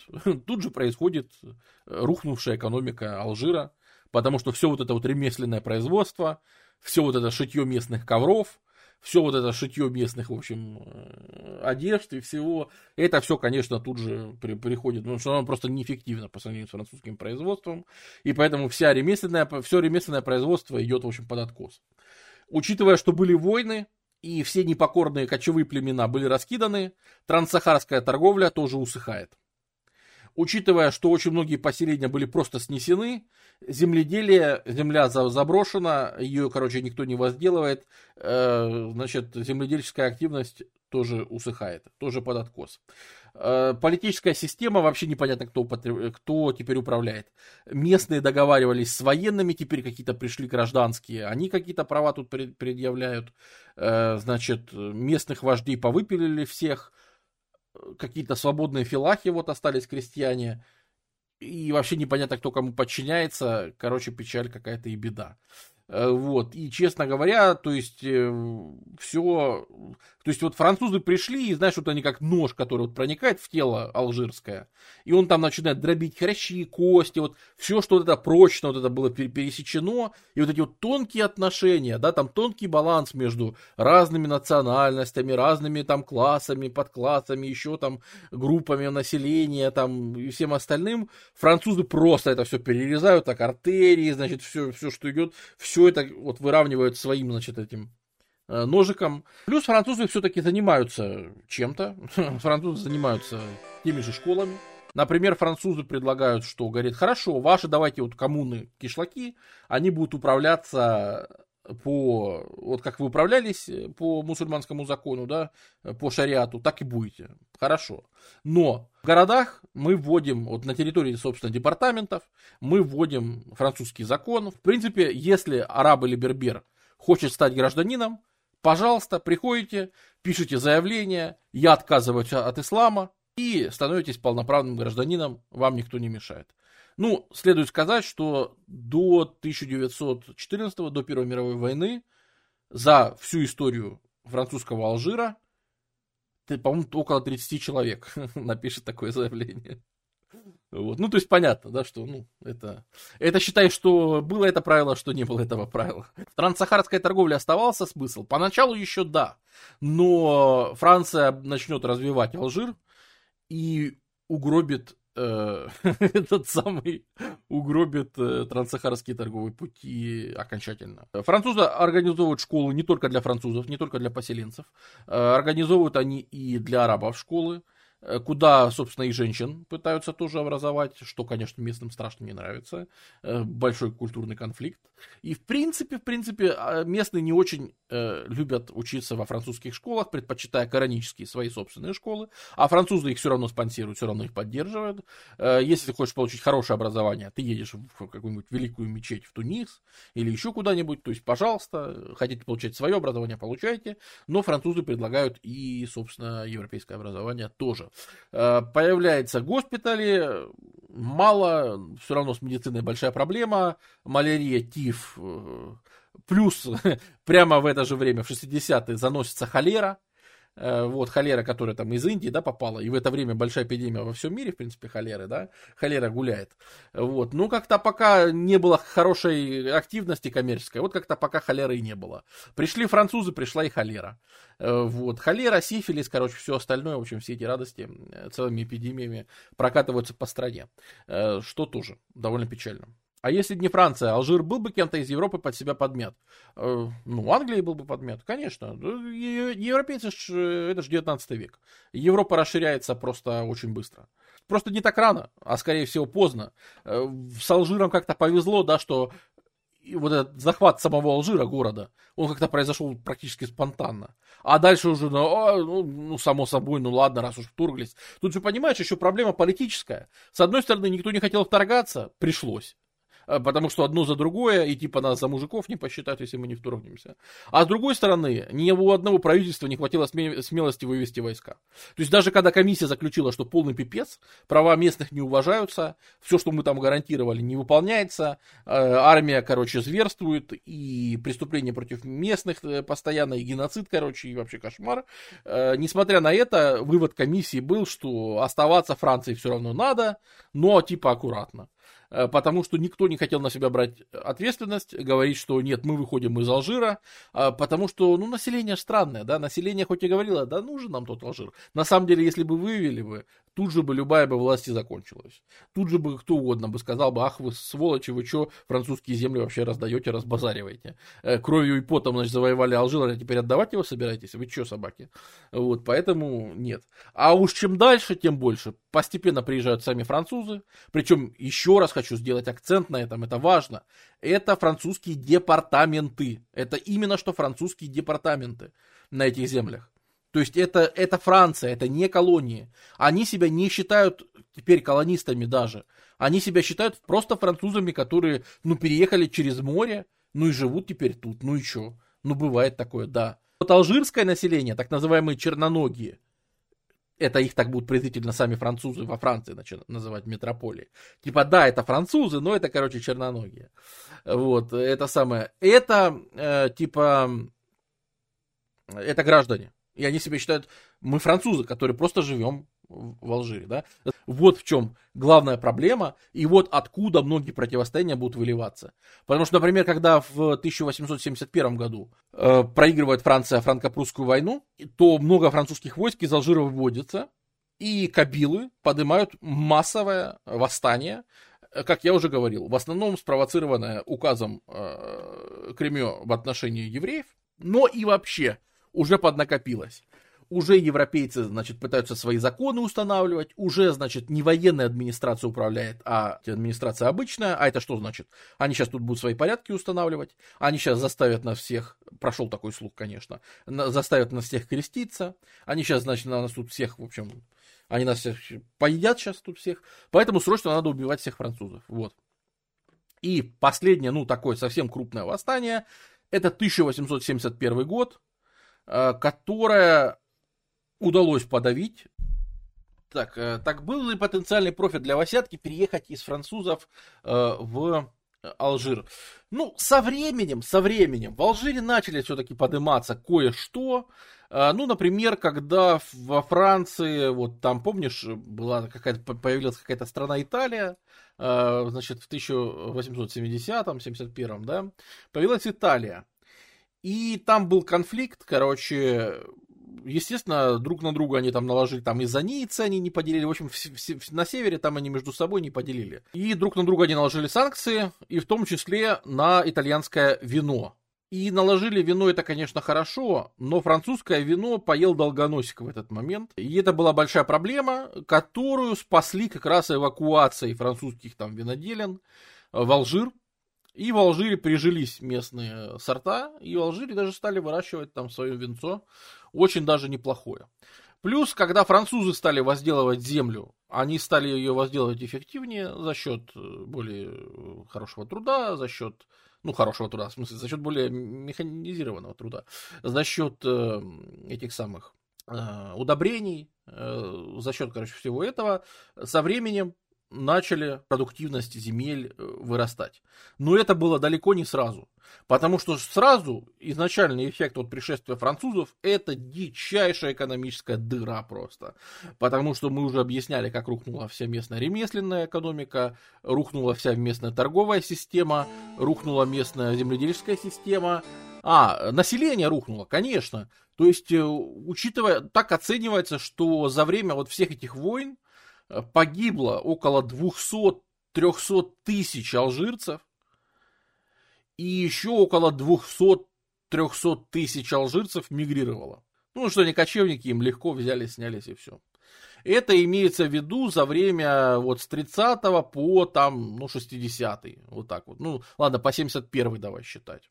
Как нефтегаз. Оно же там на этот момент ничего не разведано, этого ничего нет, и поначалу этого вообще ничего нет. В 1907 найдут фосфаты, начнут добывать. И вот тогда появится первое что-то более-менее из полезных ресурсов, да.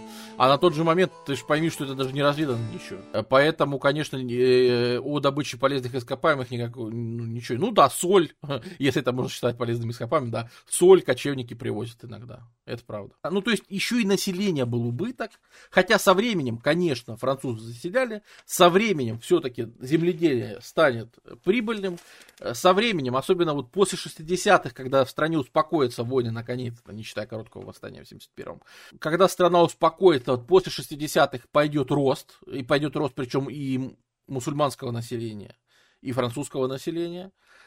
И хорошенько так прирастет э, до конца века на миллиончик. Вот, поэтому ну, плюс за счет приезжих, конечно. Впоследствии, конечно, Алжир станет прибыльным. Ну, а уж когда в 20 веке начнут добывать всякое, да, какие-то технические культуры, да, табак, э, придумали выращивать табак в Алжире, это правда. Конечно, самое главное, да, что, что наверное, самое главное, что э, вся экономика стала ориентироваться на экспорт. Точнее, ничего из того, что делается в Алжире теперь, во французском Алжире, ничего не делается для внутреннего потребления. Только запросы метрополии, только запросы Э, вот, э, поэтому, а все, что надо остальное, завезем лучше потом отдельным образом. Так, что у нас с Тунисом? Как обстоят дела в этот момент? Э, Тунис отдельная история. Во-первых, в Тунисе нет берберов. Уже проще, да? Ну, и Тунис вообще более стабильное государство и менее кризисное государство, чем ну, на тот момент понятно, что Тунис не в современной границе, да, Тунис мы берем вот где-то вот тут, а дальше начинаются опять кочевые племена, которые непонятно, то ли подчинены, то ли не подчинены. В общем, кто их знает, да?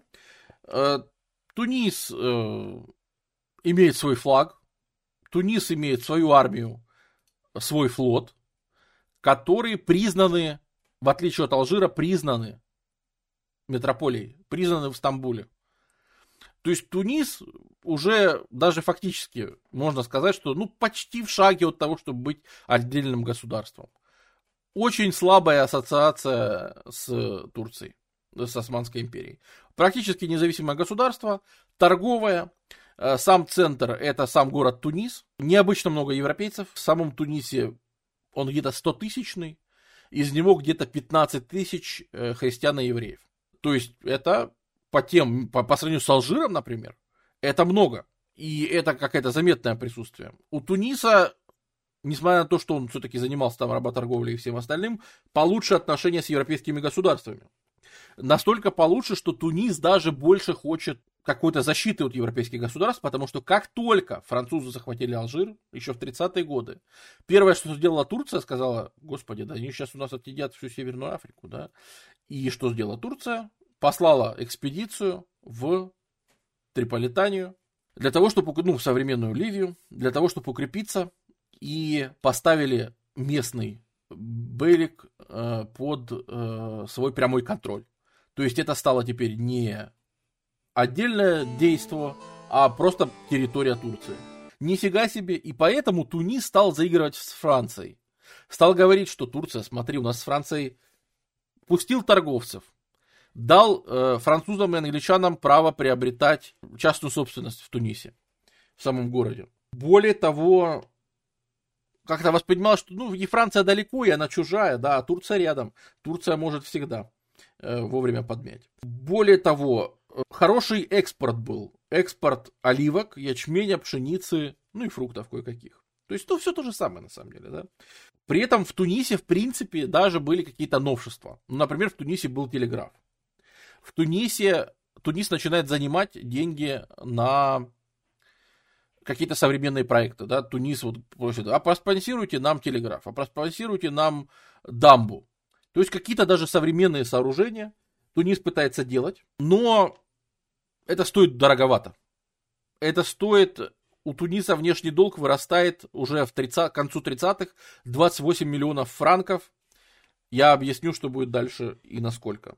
Когда они приходят и начинают э, делать реформу армии, в Тунисе оказалась другая проблема. Они настолько крепко сидели на своих местах, что не контролировали коррупцию. И раз за разом случается такая ситуация. Европейцы вкладываются в какой-то проект. Например, ребята, а давайте вы будете мандарины возить. А давайте вот еще там, ну, транспорт апельсинов каких-нибудь устроим. Хорошо. Создается целая сеть по поставке апельсинов или бананов, например, в Европу из Туниса, но при этом коррупция сжирает там половину денег, которые на это выделены. И вместо того, чтобы отдавать эти деньги, э, местная элита говорит, а запишите в долг. И записывают в долг. Потом для погашения долга берется кредит. Он берется у тех же французов или англичан. У англичан берется долг, чтобы погасить французский долг. Половина этого долга займа разворовывается, Вторая половина вкладывается в инфраструктуру, долг растет и не выплачивается. То есть за следующие там 20 лет еще плюс 35 миллионов франков э, занимают. За следующие 5 лет еще 35 миллионов франков. Короче, под 200 миллионов франков внешний долг к 70-м годам, 1870-м. Э, Тунис э, погряз в долгах, который постоянно сжирает коррупция, по, по которому он уже стал просто не в состоянии расплачиваться нормально. При этом европейцы договариваются, что, ну, ребят, ну, а как-то с этим надо что-то решать. Мы, мы вкладываем, европейцы как бы хотят торговлю раскачать нормально, а не получается. Ну, хорошо, давайте тогда создадим комиссию. В 1869 году создается комиссия совместная. Франко-англо-итальянская комиссия, которая говорит, значит так, мы давайте будем управлять вашими финансами. Тунис, Потому что Тунис, как мы все видим, не способен сам справиться со своими финансами. Вы уж простите. Тунис попадает вот под такое вот влияние, под экономическое. Просто потому, что там коррупция его съела. Ну, хорошо, Тунис делает шаг конем и говорит, э, шлет официальное посольство в Турцию. И просит теперь наоборот, Турция, давайте я буду вашим вассалом, а то эти европейцы хамеют. Э, что делают европейцы? Ну, для профилактики бомбардируют Тунис. Э, вводят экономические санкции, э, закрывают, там строилась железная дорога, они закрывают железную дорогу, закрывают, значит, экономическую активность, которая у них там есть, и в стране, собственно, экономический кризис. Наверное, заканчивается это все история Туниса. Я, наверное, ее действительно побыстрее расскажу. Там плюс появился, там был слабый Садик Бей. Я не знаю, да, про него хотели все. То есть у него моральный авторитет был очень низкий, его дома страшно не любили местные. У него был большой гарем, но в гареме были только маленькие мальчики. И это никак не скрывалось. То есть он был дискредитированный человек. За него местные элиты не вписывались. За него как бы никто не постоял. А европейцам такой человек, наоборот, был выгонен у руля государства. Как раз потому, что он за собой точно не подымет какую-то волну сопротивления. И вот на этой волне кто-то спрашивал сегодня на стриме, а когда начнется мегадипломатия Франции? Ну, наверное, вот. Наверное, вот она начинается сейчас в отношении Туниса. Когда Франция подкатывает, там, помните, 1877-78 год, рус, русско-турецкая война, Балканы, короче, Конгресс, немцы какие-то, вот оно. Берлинский конгресс, э, значит, 78 э, года, на котором вроде как обсуждали результаты Балканской войны но из которого выросла совершенно другая штука. Очень интересная. По результатам вообще всего этого конгресса Англия забирала себе турецкий Кипр. Франция подкатывает и говорит, ребята, это же несправедливо, что Англия приобретает себе турецкий Кипр. Что это такое? Почему Кипр уходит Англии? Вы не боитесь, что наш европейский концерт из-за этого расстроится? Вы не боитесь, что баланс сил здесь будет нарушен? Для уточнения баланса сил мы предлагаем Тунис отдать под наш протекторат. Это сбал... сбалансирует претензии Англии на Кипр. Тогда мы даем свое согласие. Говорит, ну вы что, оборзели? Нет, конечно. Франция говорит, ну хорошо, идет к немцам. Говорит, немцы, слышишь? Ты у нас по результатам франко-прусской войны недавней, буквально вот 6 лет назад, вы у нас забрали Эльзас и Лотарингию. Мы, короче, до сих пор считаем, что это несправедливо. И сейчас подымем всех на уши, что вы, в общем, мародеры и ужас, что творите. Забирайте в Европе земли. Это нехорошо. Но мы согласны вам простить Эльзас и Лотарингию, если вы разрешите нам взять под протекторат Тунис. Бисмарк говорит, ладно, хрен с вами, давай. Договорились. А, дальше идут э, к итальянцам. Говорит, итальянцы, смотрите, что, на Балканах, вот в Албании, вас британцы против Турции-то прокинули. Поэтому мы предлагаем в пику британцам, и для того, чтобы их уравновесить по делам значит, Кипра, мы предлагаем поддержать наши претензии на Тунис, а мы тем итальянцам, которые там есть, а там было что-то типа 7 тысяч итальянцев жило, мы им дадим, э, значит, э, свои там школы, если что, если будет протекторат или еще что-то. Э, и Италия соглашается. Значит, ну ничего себе, но Эльзас и Лотарингии не простили все равно. Понятно, что нет. Сказано, сделано.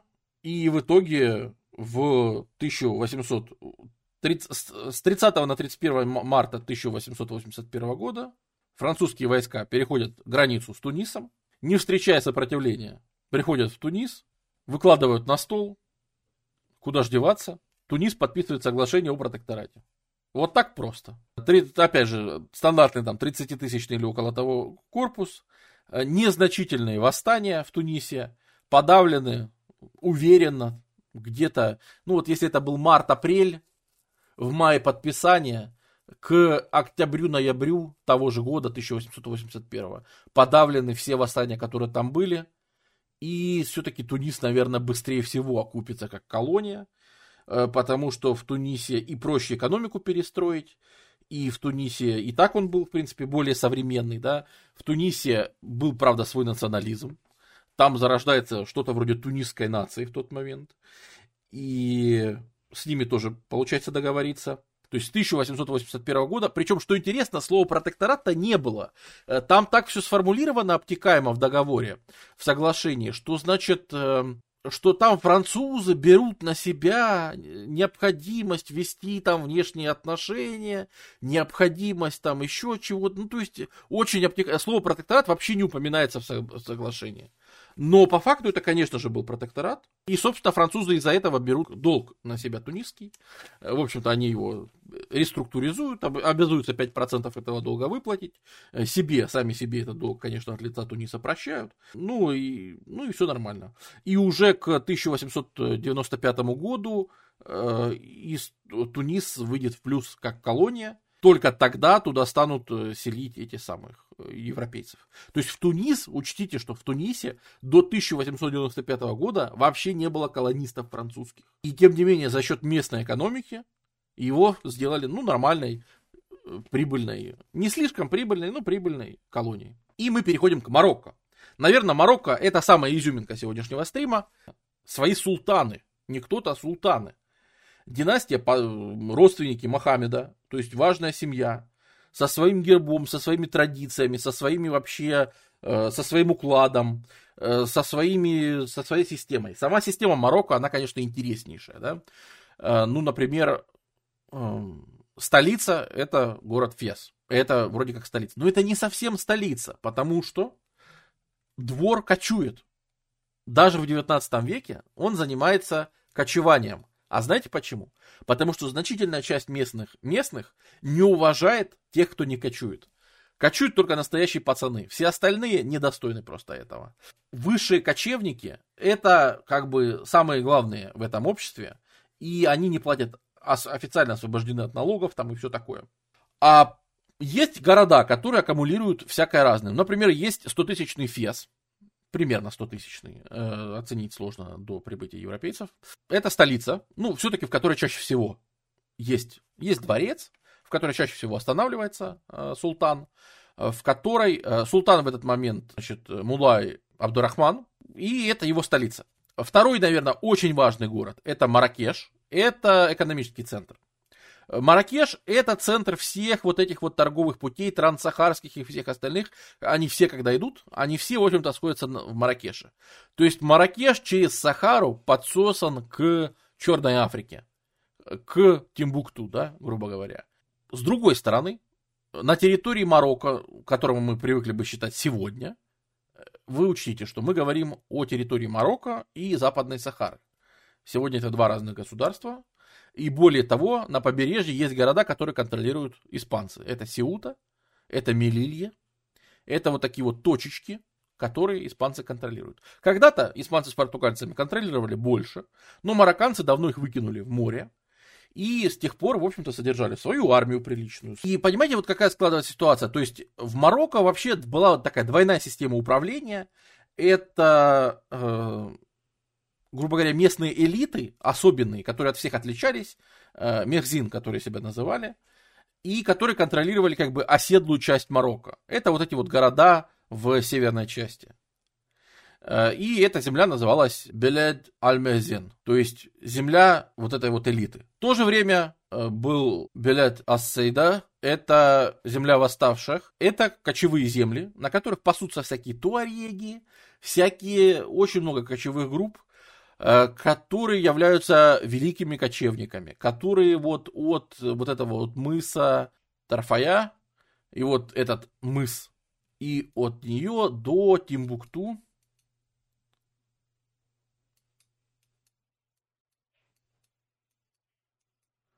чтобы просто люди размеры понимали. Промахнулся, да? Вот так вот промахнешься в пустыне направлением, и все, и приедешь в Тимбукту. Блин. То есть отсюда до сюда вот это все, вот это все, вот весь экран, все, что сейчас на экране находится, это великие кочевые территории. Население всех этих территорий, ну, где-то миллион. В Сахара всей. Вот. Э, здесь разбросаны, конечно, оазисы, в которых рабовладение, мы уже говорили, черные рабы выращивают финики, э, берберы ими управляют, торгуют этими финиками и этими черными людьми. Э, с ресурсами все очень плохо, и отношения очень-очень сложные. Причем ситуация это вот представьте, что мы обсуждаем, да, обсуждаем, обсуждаем, обсуждаем.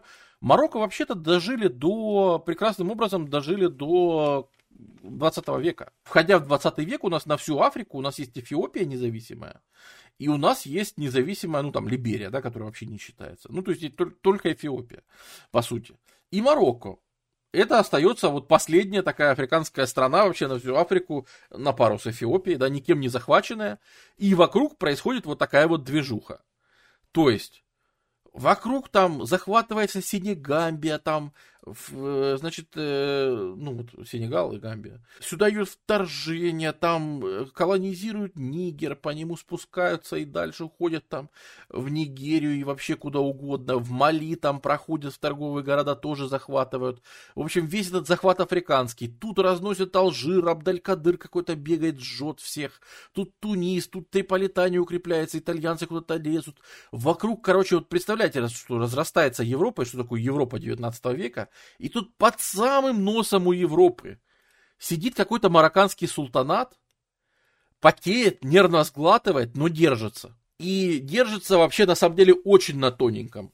То есть э, буквально э, очень такие тонкие взаимоотношения между вот кочевым населением, которое не платит налоги, между оседлым, который постоянно приходится ужесточать налоги, потому что, опять же, государственная система деградирует. И султан понимает, что это все заходится очень плохо, понимаешь, это все может закончиться очень плохо. И, в принципе, когда вокруг там происходит в Алжире вся эта жесть и все такое, Марокко начинает модернизацию даже. Марокко начинает закупать оружие в Бельгии, в Пруссии, в Англии. Начинает менять устройство армии, например. То есть, если классическая, э, то есть появляется регулярная марокканская армия, они пытаются создать что-то типа европейской линейной пехоты.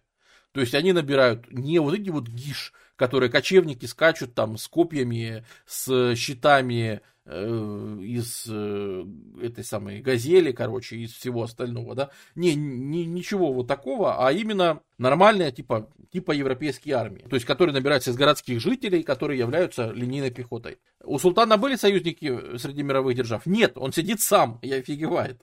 Вот. При этом э, офицеры обучаются в английском Гибралтаре, тут же рядом через речку переплыть, через Гибралтар, точнее, переплыть. В Маракеше строится завод по производству патронов, а в 1890-м в Фесе оружейный завод винтовки производит марокканские.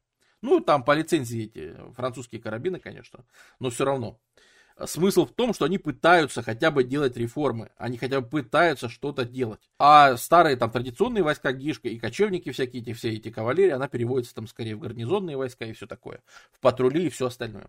Закупают хорошую артиллерию, гаубицы современные, но не тянут их по возможностям.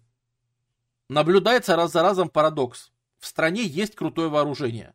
В общем-то, отличного уровня. Но так исторически сложилось, что в стране постоянно нужно воевать. Вот с этими вот кочевниками, которые ходят, они практически по приколу, они объявляют постоянно войну.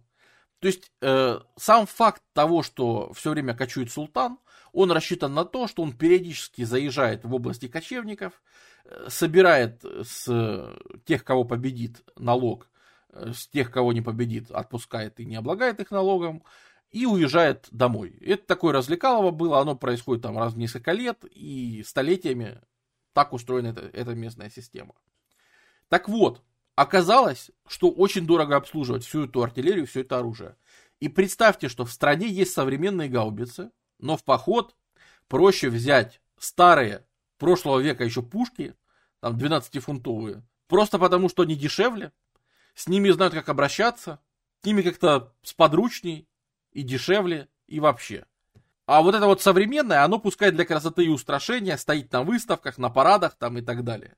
Оно пускай будет. А сражаться будем, короче, древнятиной 18 века. То же самое касается пехот, стрелкового вооружения, то же самое касается, в общем-то, всего. Это большая проблема. Потому что э, страна просто не вытягивает по деньгам. Плюс, э, все-таки ближе к 19 веку э, территория вот Белять-Ассада, э, она отпадает, это горы, э, территор... Ривские горы и горы Атласа они отпадают, там практически, да не практически, а Марокко их не контролирует. То есть, что происходит вот тут, на двух третях территории Марокко, тут одному песчаному черту известно. И это такой тонкий баланс. Вот опять же, как сохранить, да, вот есть противоречия. То есть, понятно, с Францией, например, обстрелы идут взаимные. Француз... Э, с Францией, с Испанией. То есть, испанцы он в Сеуте, испанцы в Мелилье, и там постоянно с ними идут качели. Просто постоянно. Э, то атакуют испанцев, то испанцы какие-то операции делают. То есть тут идет просто состояние постоянной войны вообще и никогда не прекращалось. А флот Марокко прокачивало. У Марокко был хороший флот. Собственно, из всех пиратских государств это был самый лучший флот. Это были нормальные фрегаты. Но с появлением, то есть, во-первых, они сильно пострадали во время антипиратских операций начала 19 века. А во-вторых, э, когда появились айронклады, когда появились броненосцы, Марокко не, не смогли соперничать. То есть фрегаты у них были, и это была хорошая сила, а, к сожалению, с броненосцами не получается конкурировать. Э, такая вот проблема. Э, при этом, что интересно, да, что, опять же, экономические центры сильно раскиданы. Если сам центр самой страны, экономический это Маракеш для местных, то европейцев выкидывают на Атлантический океан, то есть европейцам мало дают вообще обосноваться э, в Средиземном море, а в основном это Мазаган, ну сейчас тут Эль-Джадида подписано, а тогда это назывался Мазаган, этот город, и Касабланка. Сюда периодически селят даже каких-то европейцев, дают им тут вести какой-то бизнес, ну и все. И больше никуда не выпускают. Это вот такой вот тоненький-тоненький э, баланс тоже, который... Ну, это сильное государство. Это государство явно сильнее, чем и Тунис, и Алжир. И это самый мощный кусок, на который, в общем-то, до поры до времени никто даже не думал забирать себе Марокко. Как с сельским хозяйством Марокко. Э, все больше экспортная экономика, все больше мандаринизация страны, все больше, значит, ну, ты понимаешь, продают всякие мандаринки, апельсинки и все остальное, потому что это расчет вот на рынок э, сбыта. Это не то, что нужно внутри страны. Давно страна вошла в стагнацию, конечно, ничего не развивалось. И вот видно, как попытка реформы уперлась в простое дело в деньги. Да, вот. А Тунис уже показал, что э, путь постоянных займов, кредиты ради кредитов – это тоже чревато. Да, это чревато просто внешним управлением в итоге. Что изменилось в конце 19 века? Когда для Марокко пришло, когда в Марокко пришел конец? Когда европейцы собрались опять в Берлине, как всегда, э, только теперь не на Берлинский конгресс, а на Берлинскую конференцию для разнообразия, в 1888 году и решили разбирать Африку по частям. Поделили это тебе, это мне, это тебе, и разобрали всю Африку на зоны влияния, и начали очень быстро ее есть. Но смысл, что действительно уже подступают и на юге, ну, в Западной Африке, грубо говоря, европейцев много, и здесь стало богаче. И из-за этого усиливаются кочевники к северу. И кочевники, те же туареги в первую очередь, которые усилились к северу, туареги начинают страшно давить на марокканцев, на правящего, на султана. Вот, тут как раз хорошо видно, да? Вот арабские территории темные. А вот все остальное, это, считай, не подконтрольно по большому счету э, правителям Марокко. Уже в 90-е годы, в 1890-е, в Марокко разрастается восстание, которое поднимает так называемый человек со слом. В общем, загадочный такой лидер, который ходит э, со слом и всем рассказывает, что пора, короче, свергать султанов там и все такое. То есть у них есть внутренняя проблема, которую надо решать. Э, кроме того, европейцы активно начинают метушиться, забирать себе всю Африку. Кроме того, в 1894 году случается династический кризис, наш любимый династический кризис, когда, умерев, умирает Абдурахман, умирает султан, и местные, желая воспользоваться пустотой власти, то есть чисто местная интрижка, которая не рассчитывает на то, что вокруг есть, вокруг есть какие-то европейцы, они между собой э, говорят, давайте следующим султаном посадим 13-летнего пацана Азиза, а пацан такой он явно был то есть уже в 13 лет было понятно, что это полный Азиз, и, и там все хорошо будет, если его выбрать султаном, будет свобода действий. Э, вот, выбирают этого 13-летнего Азиза султаном. Понятно, что правят за него, и случается мощный, то есть понятное дело, что там пересажали всех значит, сторонников старой династии, э, поставили всех своих, э, всю свою династию посадили теперь, которая правит, э, все свои подмазаны, кумовство, короче, и так далее, коррупция и все. То есть династический кризис. Еще и нет легитимности. Пацан при власти, правит какой-то временщик, какой-то Хасан, простите. То есть, ну, что, что это вообще? Это совсем никуда не годится. Даже, даже когда умирает временщик, но это султан такой тоже слабый оказался, пришлось дождаться слабого султана, опять же. Он любит всякие европейские граммофоны, любит копаться во всяких часиках механических, граммофонах, любит на велике кататься. Жен своих, этот жен держал в гареме, но женам своим, а у него в 20 лет там тоже ты, ты еще жен или сколько, жен своих наряжать в европейские платья, на тот момент же вся Европа ну, ходит в шляпках, да, вот шляпа закупает там какой-то миллион для своих женщин. Вот, ну а что это? Это же вообще не по-мусульмански одевается и вообще все. Ну, то есть, опять, какой же авторитет? Все ропщут, э, султан продался европейцам, все. Э, значит, э, ситуация какая? Когда после Берлинской этой конференции разделили Африку, то, в общем-то, стало понятно, да, что там, ну, французы, имея свой Алжир и Тунис, продвигаются дальше в Сахару постепенно. И по, по мере продвижения в Сахару, потому что кочевники оттуда нападают, переходят, кусают, а это мешает поселенцам, которых привозят э, французы, это мешает, в общем, всем, их приходится преследовать. И все дальше, и дальше, и дальше, и французы уходят еще дальше в Сахару, еще дальше в Сахару, еще дальше, уже совсем в пески, пока, по сути, не сталкиваются вот как раз э, где-то вот тут вот далеко, вот где-то вот тут вот э, с туарегами, Э, терпят от них поражение. Французы начинают вербовать местные племена арабские, чамба э, бедуинов, бедуинские племена, вооружают их точно так же оружием, э, французским, делают из них свои части, дают французских офицеров и, по сути, начинают войну в Сахаре которая, конечно, по условиям не позавидуешь тем, кто воевал в Сахаре. То есть военные операции вглубь Сахары. Вот прямо туда, вот там, куда там, э, сколько вот там, 4000 квадратных километров, да, вот, короче, вперед.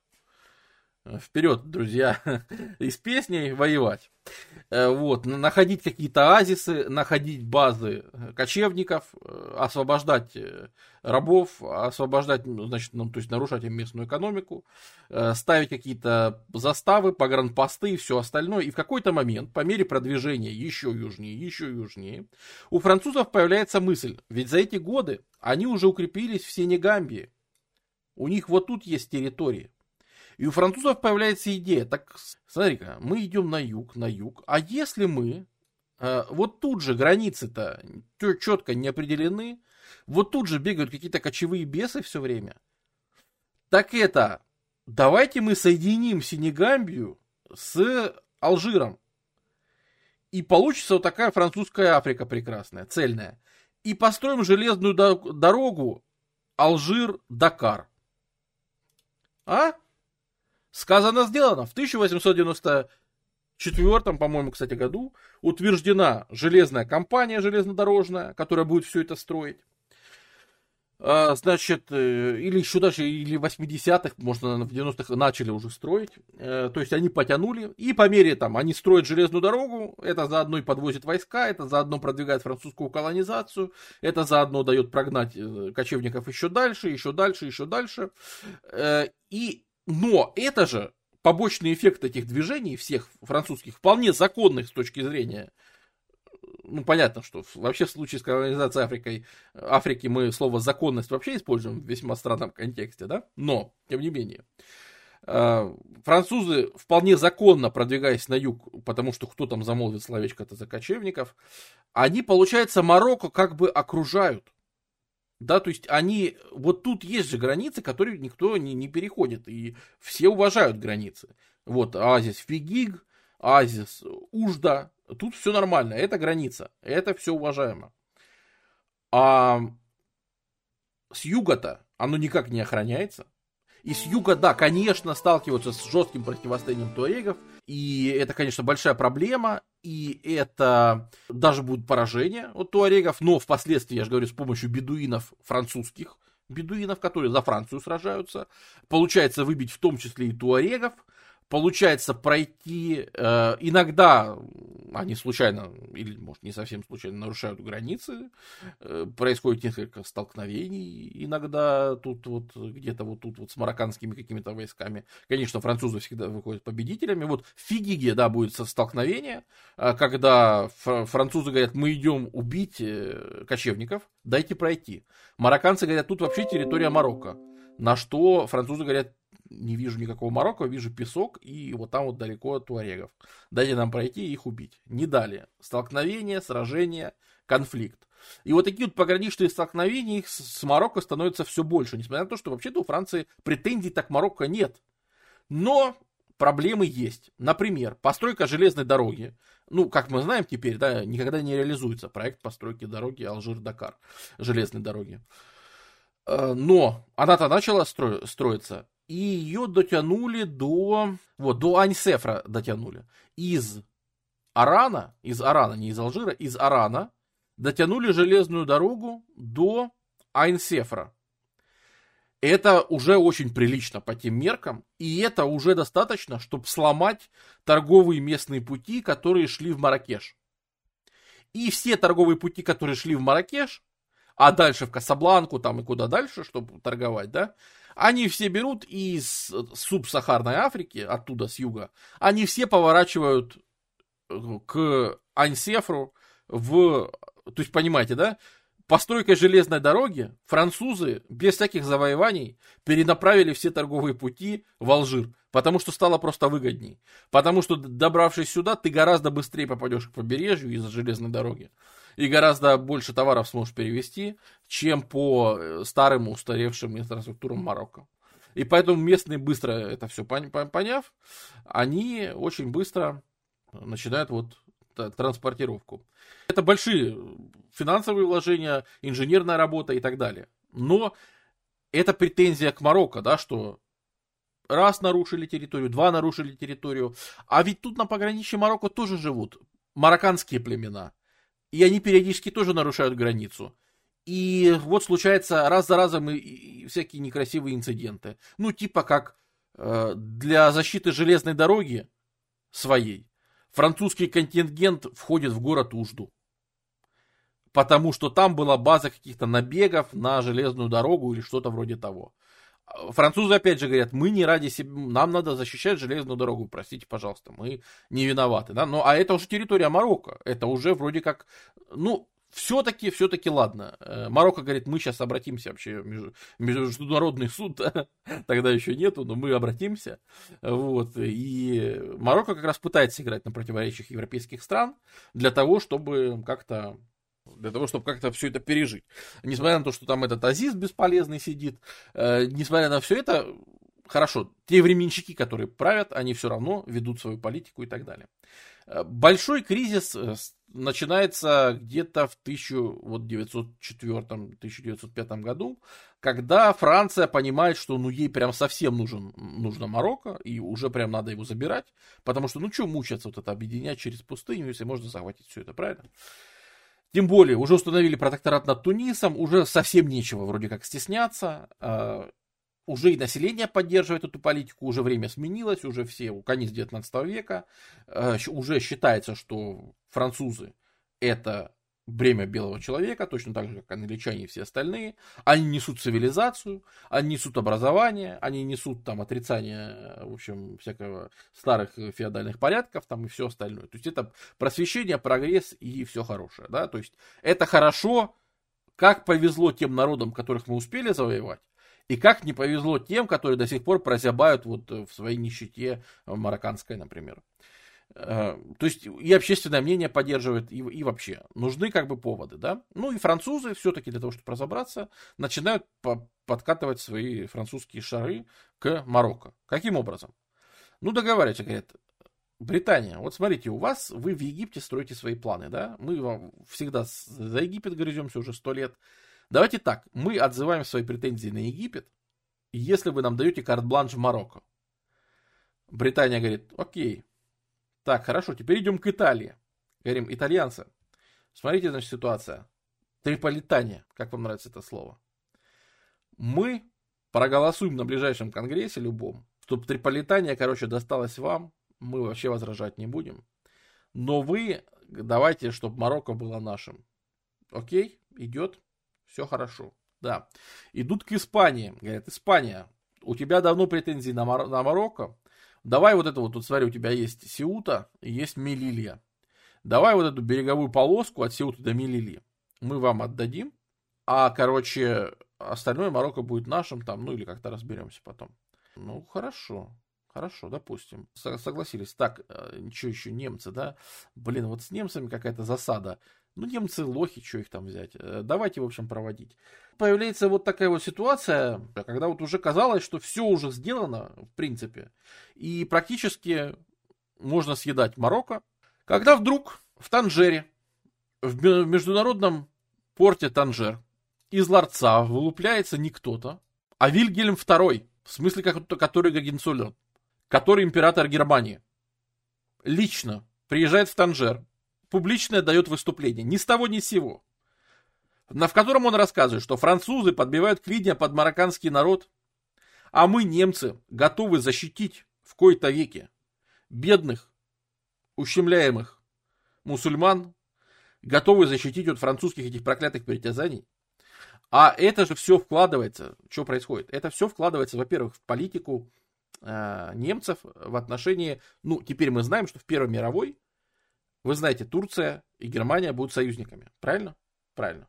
Так вот, для выстраивания вот таких вот крепких отношений они начали выстраивать еще и с Марокко, и со всеми, то есть с вот этим вот миром мусульманским, который можно поставить себе на службу против европейских конкурентов. Типа это колонизаторы, а мы такие колонизаторы, которые ваши защитники. И он дает там выступление, страшно нашумевшее, в котором говорит, что, короче, это самое. Французы говорят, не, ну, может, вы попячитесь вообще, что за дела? Э, на что Вильгельм очень дерзко говорит, я сейчас кому-то попячусь, вы сейчас, в общем, огребете. Вы войну, что ли, захотели? А действительно, вспоминаем, что такое 1905 год. Это все событие получит название Танжерский кризис. А ведь действительно закончилась русско-японская война, вот этот вот великий союз Франции и России, он теперь не работает, да, вот, вот, вот так вот его, наверное, лучше показать, да. Он как бы несостоятелен, потому что, потому что э, войска России, мало того, что какие-то боеспособные части находятся в состоянии переправки на Дальний Восток, это во-первых. Во-вторых, э, с флотами, как мы знаем, в русско-японской была некая проблема, а именно Рожественский взял и отсюда эпически уплыл через полмира, э, год, короче, плыл, чтобы воевать на Дальнем Востоке. То есть, как минимум, год он еще будет сюда плыть обратно. Э, точнее, то, что осталось от этой экспедиции, потому что там все японцы раскрошили. Э, из, из Черного моря там ничего не выйдет, потому что, понятное дело, тут э, это самое, османы все держат, проливы. Э, то есть армия, короче, непонятно где. А у немцев уже был разработан к 1905 году план Шлиффена. Тот самый план, по которому они будут воевать в Первую мировую, он уже был готов. А именно, как мы разбиваем союз Франции и России. А союз Франции и России существовал уже на тот момент, сколько там, лет, он с 80, с 80-х годов, да, короче. То есть понятно, что он уже там 20 лет существует. И поэтому э, то, что воевать будем против Франции и России, было понятно давно для немцев. Вот. И какой план? Разбиваем Францию, пока Россия медленный медведь вылазит из своей берлоги, да. А теперь медведь еще глубже залез в свою берлогу вот туда, вот на Дальний Восток. То есть пока он оттуда вылезет, мы тут 35 раз всю Францию развалим, если что. И поэтому Германия откровенно быкует. Откровенно быкует в Танжере. Говорит, а ну-ка быстро ушли. Э, значит, это самое, а то мы сейчас тут всех вас захватим и все такое. Э, ну и как-то да, как-то страшно. Вот, как-то страшно. Приходится идти на переговоры, приходится Танжер объявлять там международный город, в нем там сидит надсмотрщик специальный. Ну, в общем, попытались как-то сгладить этот конфликт, говорят, давайте соберем, давайте поговорим все-таки. Ну, это, это вот серия тех кризисов, которые предшествовали Первой мировой. В любой из этих моментов, на самом деле, могла начаться Первая мировая. Ну, началась, потому что убили, как мы знаем, эрцгерцога. Ничего подобного. Много почему она могла начаться. Все же это понимают, да, что это повод. Одним из поводов мог быть Танжерский кризис. Ладно, в Испании, в городе Альхисерас, собирают Альхисерасскую, простите за выражение, конференцию. Где, собственно, э, ну, Марокко как бы не, вообще, Марокко вообще никто не спрашивает. Это европейцы между собой обсуждают, кому чего. Французы начинают просто там чудеса дипломатии выкручиваться просто ужом э, в молочной банке или как там говорят, на сковороде ужин на молоке, я не помню. В общем, есть какие-то такие выражения, где французы, в общем-то, всех настраивают против немцев, э, даже итальянцев, даже, короче, всех говорят, что, ну, посмотрите, немцы, они, ж, они просто сейчас мировую войну начнут. Они же просто больные люди. Э, так нельзя. Вот. И действительно оказывается, что ну, французы выходят, по сути, из Альхисератской конференции, то есть дипломатическим путем э, немцев успокоили, немцы ничего не получили, э, ну, разве что вот Вильгельм II выговорился в Танжере, да, а так, по сути, ничего. Э, но и это же не все, потому что следующий кризис это, вот тебе, пожалуйста, Агадирский кризис, когда Франция опять только начинает, там, к 1911 году, только начинает, только хочет съесть э, этот самый Марокко, э, немецкие военные корабли входят в порт Агадир и говорят, мы сейчас стрелять по всем начнем. Мы просто поехавшие. Опять собира, опять идут международные переговоры, опять, значит, все, у всех конфликт, опять никто не знает, что делать, опять французы, значит, собираются э, на переговоры с Германией, говорят, что, что вам надо, что вам от нас надо, э, Марокко, мы вам не, не отдадим Марокко. Танжер, хорошо, давайте посадим там, шведский будет надсмотрщик в Танжере, окей, э, мы там согласны на то, чтобы Танжер был международным, а не французским городом, пускай.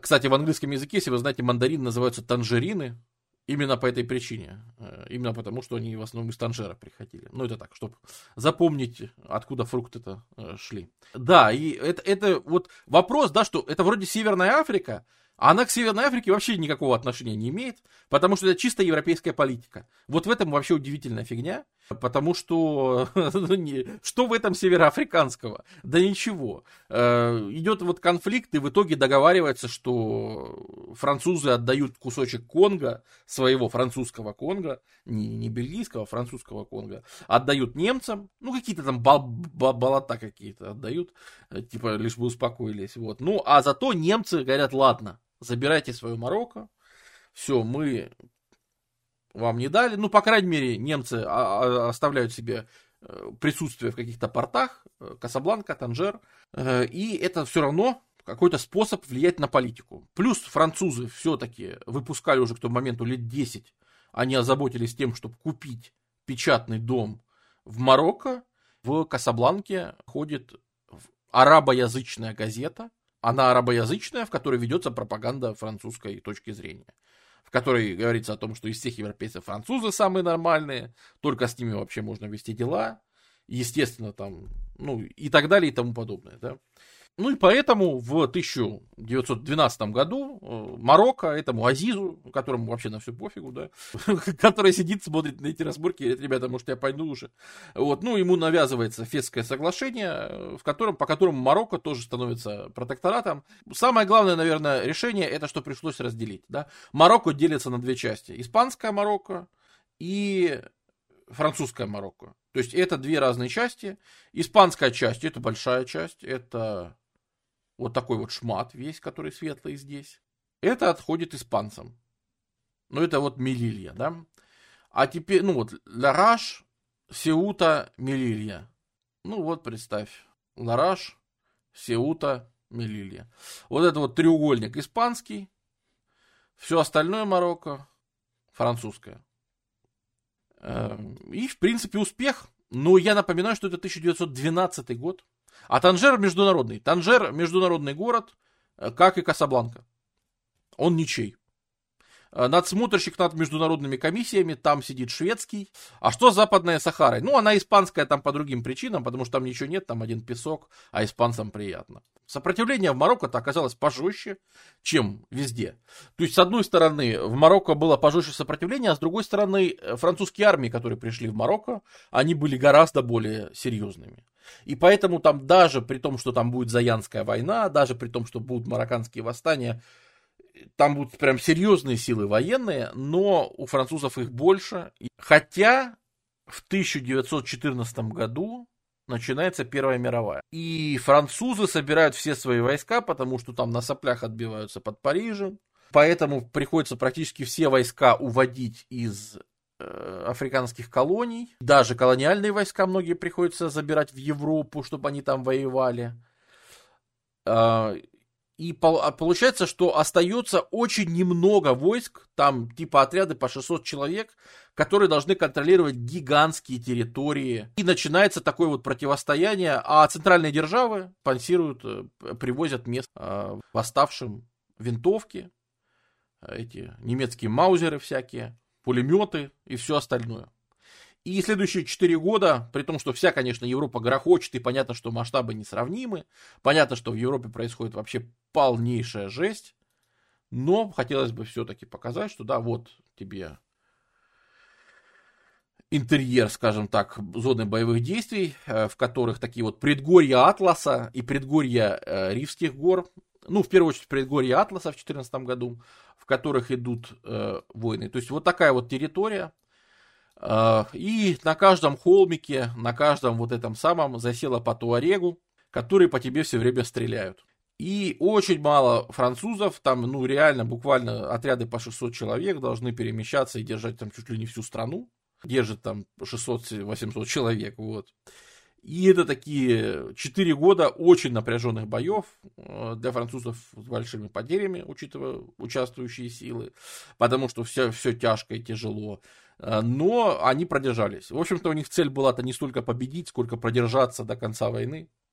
А уж после войны французы возвращаются, э, очень быстро подавляют нормальной армии, которая пришла из Европы, которая 4 года отвоевала в Европе. Очень быстро подавляют все, что тут вообще оставалось в Марокко какое-то малейшее. Заметьте, ни европейских поселенцев еще нет, да, ничего, а мы говорим уже о 20 веке. Э, ну, кроме Касабланки, и Танжера, естественно, естественно. А проблемы есть у испанцев. Половина Марокко не ослабла, а только усилилась за эти годы. Э, к 20-м годам в Марокко, вот красным тут выделено, вот эти вот берберы, которых все считали, что не умеют собираться в компании, они не умеют, значит, атаковать, не умеют, в общем, ничего делать. Оказывается, что эти берберы собираются в, эту, в Берберскую конфедерацию, которую называют Рифская республика.